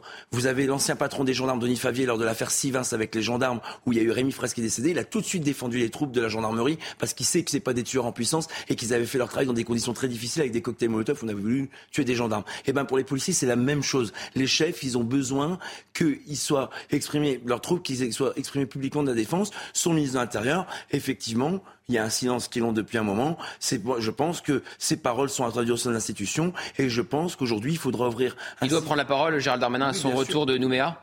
Moi, je pense qu'il doit prendre la parole et surtout, je pense qu'il doit écouter les nombreuses propositions de terrain que les policiers vont faire. Vous croyez que moi, ça me fait pas mal au cœur de voir notre institution dans un tel état aujourd'hui? Vous croyez que ça me fait pas mal au cœur de voir ces policiers qui sont plus capables, médicalement arrêtés par un médecin, de sortir sur la public pour prendre des risques pour les gens, non pas parce qu'ils ont plus envie, mais parce qu'ils ont peur pour leur sécurité juridique et pour leur sécurité physique. Quand ils partent le matin à la maison pour bosser la journée, le soir pour bosser la nuit, ils sont plus sûrs de rentrer sur leurs deux jambes ou avec des stigmates devant leur famille ou même terminer en prison. Vous croyez que ça me fait pas mal de voir tout ça dans notre institution aujourd'hui? J'ai 20 ans de police. Je suis hyper fier de mon institution et des femmes et des hommes qui la servent. Je pense que la nation aujourd'hui, elle doit comprendre que ces policiers vivent des moments très difficiles, que c'est pas un caprice et que c'est pas un mouvement de colère, c'est un cri du cœur. Il faut que l'administration, il faut que le ministre saisisse ce cri du cœur pour écouter les propositions que les policiers et les organisations syndicales ont à faire et toutes les organisations syndicales ont à faire. Un point très concret sur la fronde, euh, Mathieu Vallet, est-ce qu'elle continue de s'étendre? Oui, c'est une. Alors moi, j'appelle pas ça une fronde, j'appelle ça un mouvement de cri du cœur. Fronde, c'est Linda Kebab hein, qui a utilisé ce terme. Oui, bien sûr. Mais, très bien, chacun a ses mots. Moi, vous savez, j'estime que beaucoup de policiers qui me contactent aujourd'hui, de tout grade confondu, en ont marre des querelles et des euh, chapelles syndicales et ils veulent qu'on se retrouve sur l'essentiel quand il y a oui, même, qui est en jeu. Même là, on voit des querelles entre syndicats. Oui, tout à fait. Mais moi, je pense qu'aujourd'hui, il faut se réunir et tous s'unir pour faire des propositions qui font honneur à nos policiers, à nos gendarmes, et non pas pour les servir et faire plaisir à des caprices qu'ils n'expriment pas, mais pour améliorer leur quotidien, pour faire en sorte que les gens soient protégés et pour aussi faire toutes ces propositions. Moi, je vous dis juste des propositions. Bien sûr. On parle des policiers mis en cause, mais on parle jamais aussi des policiers victimes. Moi, je fais une proposition. Pourquoi on n'a pas une agence nationale en France de protection des victimes qui sont, euh, qui sont les policiers? Par exemple, quand un policier est menacé, quand sa famille est identifiée, quand son logement est diffusé sur les réseaux sociaux, il faudrait qu'on ait des interlocuteurs qui puissent rapidement le faire déménager, qui puissent prendre en charge les frais de déménagement. Ce qui est arrivé pour le policier de Nanterre. Hein. Exactement. Sa famille qui a été identifiée. Je rappelle que un journal a fait ça. Famille, tout à fait, et qui a aujourd'hui l'objet du procédure judiciaire. Mais c'est pareil. Aujourd'hui, on doit faire le monde pour avoir des frais d'avocat, pour avoir une prise en charge de nos frais médicaux, pour avoir un accompagnement euh, dans la durée de l'administration. Il faut que ce policier victime aujourd'hui soit respecté, soit considéré, soit accompagné par des démarches simples, par une prise en charge rapide. Les femmes enceintes, au bout du sixième mois, elles ont tous les frais médicaux pris en charge. quand un policier est blessé, il doit plus avoir honte d'aller devant le médecin, devant le pharmacien ou devant les professionnels médicaux pour réclamer la prise en charge de ses soins. Ça doit être automatique. Ça, c'est du bon sens. Mathieu on a parlé de la réaction euh, du chef de l'État à Marseille, qui a participé très clairement à ce qu'on vit actuellement. J'aimerais qu'on parle des réactions politiques de la France insoumise. La France insoumise, par euh, la voix de plusieurs de ses députés, a qualifié de factieux les policiers qui se mettaient en arrêt maladie. Comment euh, vous réagissez à ce terme de factieux? Oui, la France insoumise, elle jacasse, elle jacasse, elle insulte et elle humilie les policiers. La France insoumise, elle a une responsabilité majeure dans euh, le désarmement moral de nos policiers. D'abord, elle veut les désarmer tout court. Ensuite, elle veut supprimer les brigades anticriminalité. Oui. Parce que de ce que j'entends de ces propositions qui euh, n'ont rien à voir avec le quotidien des policiers, d'ailleurs, j'ai jamais vu un élu de la France insoumise avoir le courage de partager le quotidien d'un policier, de porter l'uniforme et d'aller sur terrain. À part faire du street reporter, d'harceler nos collègues comme les braves à moto sur les. Parfois, ils sont protégés par les policiers, mais de la France insoumise. Oui, mais ça, ils l'oublient souvent parce que la France insoumise, c'est pas les gens qui sont les plus honnêtes et qui défendent le parti euh, des gens honnêtes. À chaque fois, ils veulent faire la, part belle aux voyous. Et donc c'est pour ça qu'on les dérange, parce que la police, elle dérange les voyous et que finalement on dérange une clientèle. Quand vous avez Antoine Léaumont, ce député de la France insoumise, qui sur votre plateau m'a déclaré ne rien y connaître à la police et qu'on le voit parader et poser fièrement avec des délinquants du 91 ou qu'on le voit en dissuader des policiers de faire des contrôles d'identité dans les quartiers du 91. On a compris quel était le parti pris de ces gens-là. Alors à votre place, la semaine dernière, il y avait Manuel Bompard euh, et je euh, lui rapportais euh, le discours des représentants de policiers que je pouvais entendre comme vous, ce qui m'a reproché en disant que la France insoumise n'était pas un parti anti-police. Alors vous êtes un représentant des policiers. Est-ce que vous dites que la France insoumise est un parti anti-police? Vous savez que, bah, enfin, c'est pas moi qui le dis, c'est eux. D'abord, quand ils sont aux côtés de ceux qui scandent tout le monde déteste la police et qui se désolidarisent pas, qui ne dit mot sang, donc ils sont bien d'accord avec ce, slogan. Mais Manuel Bompard, il me fait bien rire parce qu'il faut rire jaune au bout d'un moment. C'est que quand euh, on tient ce genre de propos, vous savez, moi je suis policier quand euh, je place en garde à vue euh, des hommes qui sont auteurs présumés de victimes conjugales, la France insoumise, c'est un peu pareil en fait. C'est que ils mettent des gifles à la police et ils leur disent je t'aime. C'est ça la réalité. Non, c'est pas sérieux. Il faut que ce parti de la France insoumise respecte l'uniforme que nous portons. Et à chaque fois, ils sont toujours aux côtés de ceux qui sont là pour nous démolir. Et les constructions et les propositions qu'ils font, je les entends pas beaucoup et elles collent pas réellement à la réalité des policiers et des gendarmes. Alors, pour reprendre le terme de Linda Kebab, euh, policière qui représente le syndicat SGP, cette fronde, est-ce que c'est pas donner raison quelque part à la France insoumise? Ah, mais euh, moi je pense qu'aujourd'hui, ces policiers, dans le cri du cœur qui pousse, c'est pas pour, euh, je vous l'ai dit, pour se faire plaisir. Ils donnent raison à personne. Ces policiers aujourd'hui, ils demandent à être écoutés, ils ont des propositions à faire. Et quand vous avez toute une institution aujourd'hui qui ne va pas bien, c'est bien parce qu'aujourd'hui on a accumulé toutes les erreurs qu'on a dénoncées depuis des mois. Un exemple très simple. Oui sur euh, la simplification de la procédure pénale et sur le soutien des policiers. Aujourd'hui, depuis dix ans, on a imposé le port du RIO, vous savez, ce port de référence à l'identité des organisations, donc ce matricule, mmh. je grossis le, le, trait sur l'uniforme. On a imposé une magistrate à la tête de l'IGPN alors qu'on avait des policières et des policiers qui faisaient ça très bien en toute indépendance, en toute impartialité.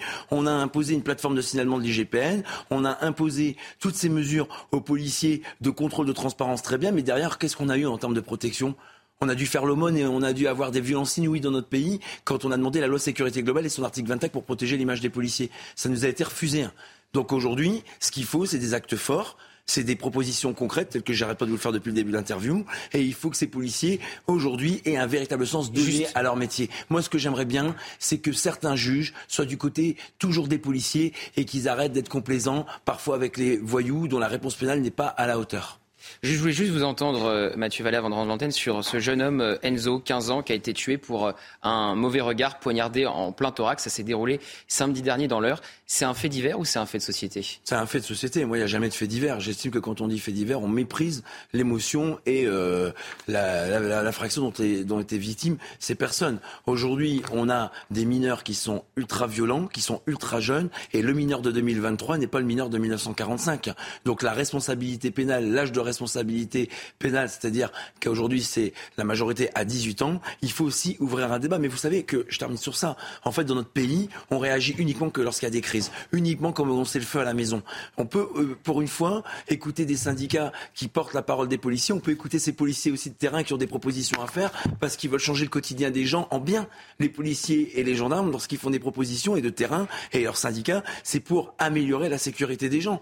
Aujourd'hui, quand vous avez en fait une justice qui est à 73% euh, en défiance par les Français, c'est qu'il y a un véritable problème dans notre, dans notre pays. Moi, je ne déteste pas les magistrats. J'aimerais juste en fait qu'on soit effectivement dans le même bateau à lutter contre les délinquants, à lutter contre tous ceux qui pourrissent notre quotidien, à permettre aux gens honnêtes qui payent des impôts, qui ne demandent jamais rien, qu'on n'entend jamais, de pouvoir vivre en toute tranquillité. Et vous savez, ces policiers, c'est des gens du peuple, et ces gens du peuple qui protègent les autres gens du peuple, ils veulent être respectés, ils veulent être écoutés, et ils veulent qu'aujourd'hui ça change, parce que depuis trop longtemps, c'est dur, c'est compliqué. On nous prend parfois pour des idiots, et aujourd'hui on a une partie de la classe politique de l'extrême gauche qui fait de nous une cible, alors qu'ils devraient être à nos côtés pour défendre la veuve et l'orphelin, pour défendre ceux qui n'ont que la police et donc la patrie pour les protéger au quotidien. Merci beaucoup Mathieu Vallée. Mathieu Vallée qui représente les commissaires de police était l'invité de la matinale. C'est à vous Anthony Favali pour la suite et la fin de la matinale. Bon réveil à tous si vous nous rejoignez dans votre matinale. À la une, plusieurs dizaines de caravanes qui occupent illégalement un stade du village de Ménucourt, c'est dans le Val d'Oise. 19 familles issues de la communauté des gens du voyage qui se sont installées là le week-end dernier. Seulement voilà, ce stade devait accueillir les animations d'été de la ville. Ce sont parfois les seules distractions pour certains jeunes qui ne peuvent pas partir en vacances. Oui, en effet, Menucourt Plage devait accueillir des activités sportives et des ateliers euh, créatifs. Dans cette petite commune de 5000 habitants, la colère est grande. Les habitants euh, se mobilisent pour demander le départ des caravanes. Le reportage de Régine Delfour et Olivier Gangloff avec le récit de Sarah Varny. C'est au niveau de ce grillage découpé qu'une trentaine de véhicules ont réussi à entrer.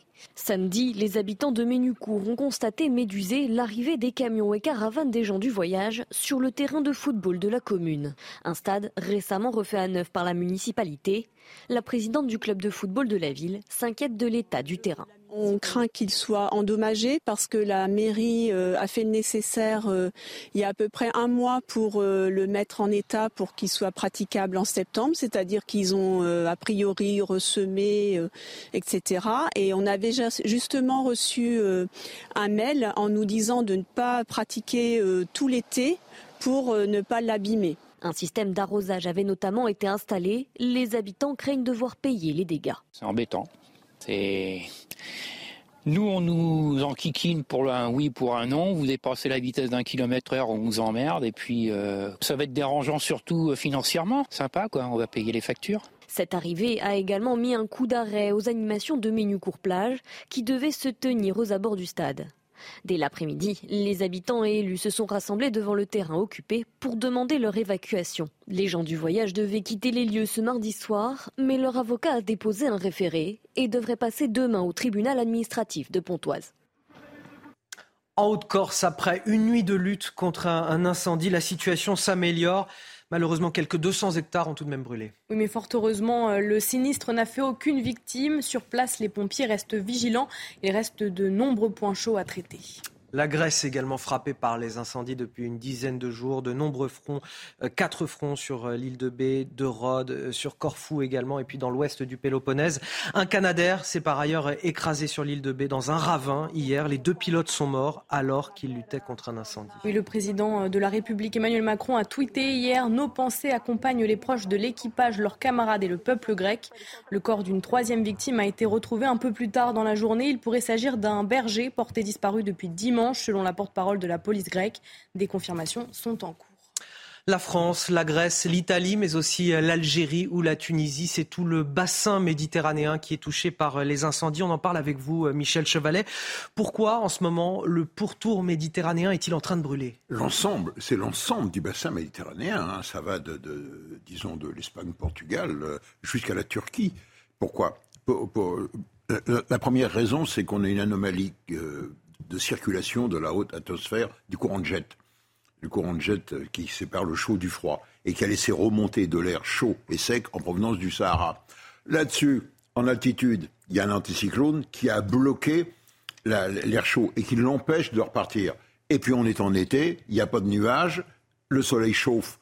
Et donc vous avez l'ajout de l'enseignement solaire avec de l'air chaud et sec et une sécheresse depuis au moins deux à trois mois, pas d'eau sur le bassin méditerranéen, eh bien vous, avez là tous les ingrédients. En cas de départ de feu, eh bien disons, ça devient incontrôlable. Voilà. C'est un enchaînement qui aboutit à cela. Merci à vous, Michel Chevalet, pour ces explications. Dans le reste de l'actualité, 17 jours après la disparition d'Émile, les recherches de terrain ont repris dans les Alpes de Haute-Provence. Le hameau du Haut-Vernay est à nouveau sillonné par la gendarmerie, cette fois à l'aide de drones qui survolent l'ensemble de la commune. Oui, pour ces nouvelles investigations, les gendarmes ont également fait appel à des chiens spécialisés dans la recherche de restes humains. Le point avec Vincent Faandège. Le Vernet vit à nouveau au rythme des fouilles. Depuis hier, deux télépilotes et un drone ont été déployés, ainsi que six chiens spécialisés dans la détection de restes humains. Les recherches vont continuer jusqu'au 29 juillet prochain. pour tenter de retrouver le petit Émile, disparu le 8 juillet dernier. Les fouilles vont s'effectuer dans un périmètre de 5 km autour du domicile des grands-parents du garçon de 2 ans et demi. Pendant cinq jours, au début du mois, le village a déjà été passé au peigne fin. Les 30 maisons ont été visitées par les gendarmes, tous les habitants interrogés, les véhicules fouillés. En tout, 97 hectares autour de la commune ont été minutieusement scrutés lors des opérations de ratissage auxquelles des centaines d'habitants du secteur et touristes se sont joints. L'enquête a été confiée à deux juges d'instruction d'Aix-en-Provence. En l'état, toutes les pistes restent envisagées, selon le procureur de la République. Et puis les mois dans la commune de la M à l'herbe, dans l'heure, à la suite du décès d'Enzo, 15 ans, un adolescent qui a été euh, poignardé au niveau du thorax par un autre jeune homme du même âge. Oui, la scène euh, s'est déroulée euh, samedi dernier en fin d'après-midi dans une impasse juste derrière la mairie. Enzo et ses amis ont croisé le chemin de deux autres adolescents, un échange de regards qui a alors déclenché une altercation entre le point avec Amaury Bucco. Le petit village de la Malherbe, habituellement si tranquille, est sous le choc après la mort d'Enzo, cet adolescent de 15 ans, euh, tué samedi dernier d'un coup de couteau mortel. Cet adolescent, il avait croisé la route de deux autres adolescents qui étaient à bord d'une voiturette sans permis et pour un mauvais regard, c'est ce qu'indique le parquet, eh bien, il aurait été euh, agressé et aurait reçu un coup de couteau au thorax qui aurait d'ailleurs entraîné son décès rapidement après, malgré l'arrivée des secours. Alors le parquet d'Evreux indique euh, que les deux mises en cause, les deux adolescents mis en cause ont été interpellés. L'un est âgé de 15 ans, il est soupçonné d'avoir tué, d'avoir porté le coup de couteau. Il est poursuivi et été mis en examen pour homicide volontaire et le parquet d'Evreux a demandé son placement en détention provisoire. Quant au deuxième adolescent, euh, lui, il est poursuivi pour euh, violence délictuelle et non-assistance à personne en danger. Il est âgé de 16 ans et euh, le parquet a demandé son contrôle judiciaire. Et puis du côté de la victime, eh bien, une cagnotte a été ouverte en soutien à la famille d'Enzo, notamment pour payer les frais de justice. Et une marche blanche eh bien, doit se tenir euh, demain, mercredi, en soutien à la famille. La Nouvelle-Calédonie est française. C'est ce qu'a martelé Emmanuel Macron tout à l'heure à, Nouméa, le président qui annonce vouloir une révision de la Constitution euh, pour le statut de ce territoire outre-mer. Oui, le président a notamment évoqué le dégel du corps électoral à court terme grâce à un nouveau statut dans les prochains mois. Écoutez. Je souhaite qu'une révision de la Constitution de la Ve République puisse intervenir début 2024. Il s'agira d'une révision constitutionnelle dédiée à la Nouvelle-Calédonie, parce que votre histoire originale au sein des institutions de la République le justifie, et parce que la Nouvelle-Calédonie demeurera une collectivité à part, disposant de son propre titre au sein de notre Constitution. Un témoignage qu'on vous fait découvrir ce matin, celui de deux vacancières sous le choc après avoir découvert une caméra cachée dans leur logement de vacances loué sur la plateforme Airbnb, une caméra espion dissimulés dans un réveil et orientés vers leur cabine de douche. Oui, les faits se sont euh, déroulés euh, début mai alors que les deux femmes venaient euh, profiter du week-end de l'Ascension près d'Annecy en Haute-Savoie. Elles ont immédiatement porté plainte auprès de la gendarmerie.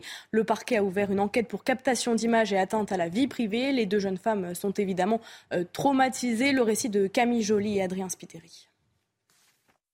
Au-dessus des rouleaux de papier toilette, ce radio-réveil orienté vers la douche interpelle l'une des occupantes de ce Airbnb à Dingy-Saint-Clair. Madison fait alors une terrible découverte qu'elle raconte sur ses réseaux sociaux. Sous ma douche, je me retourne vers la machine à laver et je capte que, en fait, dans le réveil, il y a une caméra. Le mec m'a filmé. À quelques kilomètres d'Annecy, le week-end de l'ascension de Madison et de son ami vire au drame. Les deux femmes décident de contacter la plateforme et les gendarmes. Ils me disent de quitter le logement, que si je veux, ils me payent, euh, enfin ils me remboursent une chambre d'hôtel euh, ou alors je peux rentrer chez moi. Mais moi, je décide d'appeler les gendarmes et euh, j'ai pris la carte mémoire et la caméra et j'ai été portée plainte. Dans la caméra, des images d'une dizaine de personnes sont retrouvées par les forces de l'ordre. Aujourd'hui, Madison, que nous avons contacté par téléphone, est toujours sous le choc. J'ai vécu ça comme une agression. En fait, c'est traumatisant hein, de se de se rendre compte que là, on est on est nu, on vient de se laver euh, et que quelqu'un a assisté à ça sans qu'on soit au courant. Une enquête est en cours. Le parquet d'Annecy confirme qu'Airbnb a bien supprimé l'annonce. Mais selon Madison, le propriétaire a tenté de relouer l'appartement sur d'autres plateformes. Et puis cette mesure pour lutter contre les déserts médicaux. À partir de 2025, les dentistes ne pourront plus s'installer où bon leur semble. L'assurance maladie vient de signer un accord avec les principaux syndicats. Dans les zones surdotées, les chirurgiens dentistes devront attendre le départ d'un praticien pour pouvoir ouvrir leur cabinet. Oui, la mesure s'accompagne d'une revalorisation de 10 euros du tarif des soins bucco-dentaires. Illustration à Malville en Loire-Atlantique avec Jean-Michel Decaze. Le seul cabinet dentaire de Malville, commune de 3600 habitants près de Nantes, a fermé il y a un an pour cause de départ à la retraite. Il n'y a toujours pas de remplaçant. Dans l'Ouest, un habitant sur quatre n'a plus de dentiste. On essaye d'aller dans les autres communes, mais là aussi c'est surbooké. Quand j'avais appelé, j'avais trois mois d'attente. Alors après, ils ont bien sûr des comment dire euh, des créneaux euh, pour les urgences, mais bon, il y a des fois on, on est refusé. L'accord entre les syndicats et l'assurance maladie prévoit que dans les zones surdotées, un dentiste ne pourra être conventionné que s'il remplace un confrère qui s'arrête. Le but est d'orienter la profession dans les zones rurales. Je pense que les dentistes, maintenant, comme beaucoup de personnels médicaux, sont attirés par la ville, euh, par les zones attractives, qui veulent avoir un cadre de vie pour leurs enfants, qui veulent pas forcément aller, excusez-moi l'expression, s'enterrer. La tendance est plus au regroupement des, des cabinets, donc euh, ça c'est une très bonne chose parce que c'est vrai que l'exercice euh, seul peut être pesant. Depuis 2012, le nombre de diplômés a augmenté de 5% en France. Pourtant, des communes de plus en plus nombreuses voient leurs dentistes disparaître. Les dentistes qui rejoindront ainsi euh, les kinés, les infirmiers ou encore les pharmaciens dans le groupe des professions de santé à l'installation régulée. Et pourquoi pas les médecins généralistes? C'est la question qu'on a posée ce matin à Jean-Paul Hamon, médecin généraliste lui-même. Écoutez sa réponse. Tous les Français savent euh, que la France est un, est un désert médical et, et j'aimerais qu'on me donne un endroit où euh, les gens peuvent avoir un rendez-vous euh, comme ça sans problème. Donc euh, c'est bien joli de, de, vouloir instaurer la coercition. On voit bien le, le, le message qui, qui, est passé pour les médecins. seulement là, le, le problème c'est qu'on manque de médecins partout. En prenant une mesure pareille, les médecins, les jeunes médecins vont se réfugier dans le salariat et la désertification va s'aggraver. Bon, une petite pensée pour les agriculteurs ce matin. À l'heure où beaucoup de Français sont en vacances, pour eux, c'est un petit peu plus compliqué, mais heureusement, euh, certaines solutions existent pour leur permettre euh, de laisser leur exploitation. Dans l'Eure-et-Loire, par exemple, un service de remplacement est proposé. Oui, il compte déjà 5 euh, salariés et plus de 130 CDD appelés à la mission. 300 agriculteurs ont déjà adhéré à ce service et bon nombre d'entre eux font appel à lui régulièrement. Illustration dans la commune de Lorgon avec Thibault Marcheteau. Allez, filles. Dans cette ferme de l'Eure-et-Loire, Guillaume semble avoir tous ses repères. Pourtant, il n'est ni propriétaire, ni même salarié de l'exploitation. Depuis 4 ans, il est envoyé par le service de remplacement, un organisme départemental qui permet à cette agricultrice d'être épaulée une journée par semaine. Ce jour-là, on cale des travaux que j'ai du mal à faire euh, seul sur l'exploitation. Ce service permet également aux exploitants d'être remplacés en cas d'arrêt maladie ou encore de congé. Moi, je vais partir un petit peu en août. Et du coup, je me suis arrangée avec euh, quelqu'un d'autre pour arriver à me faire remplacer par Guillaume sur cette période-là. Pour Guillaume, ce poste reste une aubaine. À 23 ans, il est assuré d'avoir un revenu et des horaires fixes. Cette opportunité lui permet également de se former pour le futur. Ça me permet en fait de voir euh, chez chacun comment chacun travaille de différentes manières, de différentes façons. Chacun a ses idées, ses habitudes. Puis pourquoi pas un jour, si j'ai l'opportunité de m'installer, ça peut, ça peut m'avoir aidé, épaulé euh, pour le futur. Géré par la Chambre d'agriculture, le service de remplacement de l'Eure-et-Loire est en permanence à la recherche de personnel, une aide précieuse pour tous les agriculteurs du département. Paris, Marseille et cette éternelle rivalité ravivée par les Jeux Olympiques. Peut-on imaginer le logo Paris 2024 affiché sur le stade Vélodrome où se tiendront certaines épreuves de la compétition? Évidemment, pour certains Marseillais, il en est absolument hors de question. D'ailleurs, le comité d'organisation des Jeux Olympiques se veut rassurant. Ce logo, Marine, ne sera pas obligatoire. Oui, mais c'était sans compter euh, Anne Hidalgo, la maire de Paris, qui a relancé la polémique en taclant euh, les Marseillais. Retour sur cette discorde avec Stéphanie Rouquier.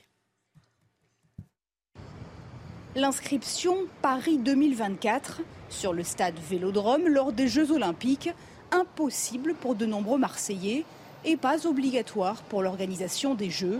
La polémique s'était apaisée jusqu'à ce que la maire de Paris, Anne Hidalgo, relance le sujet lundi dernier lors d'une conférence de presse. Si ça avait été Marseille 2024, eh ben j'aurais adoré écrire Marseille 2024 au cœur du Parc des Princes. Des propos vécus comme une attaque pour le patron de ce club marseillais de foot. Pourquoi créer des polémiques inutilement? Ça va changer quoi qui a marqué Paris en plus? Bon, je sais que notre stade il fait rêver tout le monde, mais bon, voilà, je l'invite à plutôt s'occuper de son Paris-Plage, de son Kylian Saint-Germain, parce que ça va pas très fort en ce moment, Paris-Saint-Germain. Au pied du stade, même crispation pour ses supporters de l'OM. Je ne comprends pas, la Paris est s'en occuper, je pense qu'il faut s'occuper de Paris laisse à Marseille aux Marseillais. Qui disent qu'on va mettre Marseille euh, à Paris, même ça, je pense pas que les supporters aimeraient. Marseille est l'une des sept villes hautes à accueillir des tournois de foot pour les Jeux Olympiques. Dix matchs s'y disputeront du 24 juillet au 6 août 2024 on va finir avec un petit peu de, douceur, Marine. Ça y est, on vous en parlait hier, le, panda star du zoo de Beauval a, définitivement quitté la France pour rejoindre la Chine. À son départ, il y avait plus de 300 admirateurs qui s'étaient donné euh, rendez-vous pour le saluer une dernière fois. Euh, et vous allez le voir, c'est une véritable organisation. Il y avait quasiment une escorte présidentielle pour l'accompagner jusqu'à Roissy. Oui, il était même euh, vivement attendu sur le tarmac par sa marraine Brigitte Macron. Retour sur cette journée d'émotion avec Tony Pitaro. Man s'en va. Ça fait quand même un petit pincement au cœur, euh, beaucoup d'émotions. Le premier panda qui est né au zooparc de Beauval, il faisait 145 grammes, vous vous en souvenez, à sa naissance, le 4 août 2017. Il a bien grandi, il pèse 120 kilos. Sous escorte et sous les acclamations, le panda star du zoo de Beauval est parti pour la Chine. À son arrivée à l'aéroport de Roissy, le panda a été accueilli par sa marraine Brigitte Macron. Il aime bien manger, il aime bien dormir. C'est son côté français. il est assez sociable. Hein. il, est très, il a un côté chinois, un côté français. C'est ça. À presque 6 ans, Wanman rejoint donc la Chine pour se reproduire, mais que les fans se rassurent, quatre pandas restent aux eaux de Beauval. Je comprends pas, on n'a pas une escorte, nous, comme ça, quand on arrive à la rédaction Jamais. Il n'y a personne à 2h30 du matin. Peut-être pour Michel Chevalet, si je pense qu'il doit y avoir pas mal de fans. C'est quand il y a des embouteillages. Ah oui, ça c'est pratique. en ce moment, c'est très bien. bon, merci infiniment, euh, Michel Chevalet, pour votre présence ce matin et votre euh, expertise. Merci à vous, euh, Marine Sabourin. À demain, à même demain, heure. Même heure, 5h55 pour les leftos. On est ensemble jusqu'à 9h pour toute l'actualité. On marque une courte pause sur CNews. Euh, l'actualité, l'info se poursuit dans un instant avec l'heure des pros signés Elliot Deval. À tout de suite.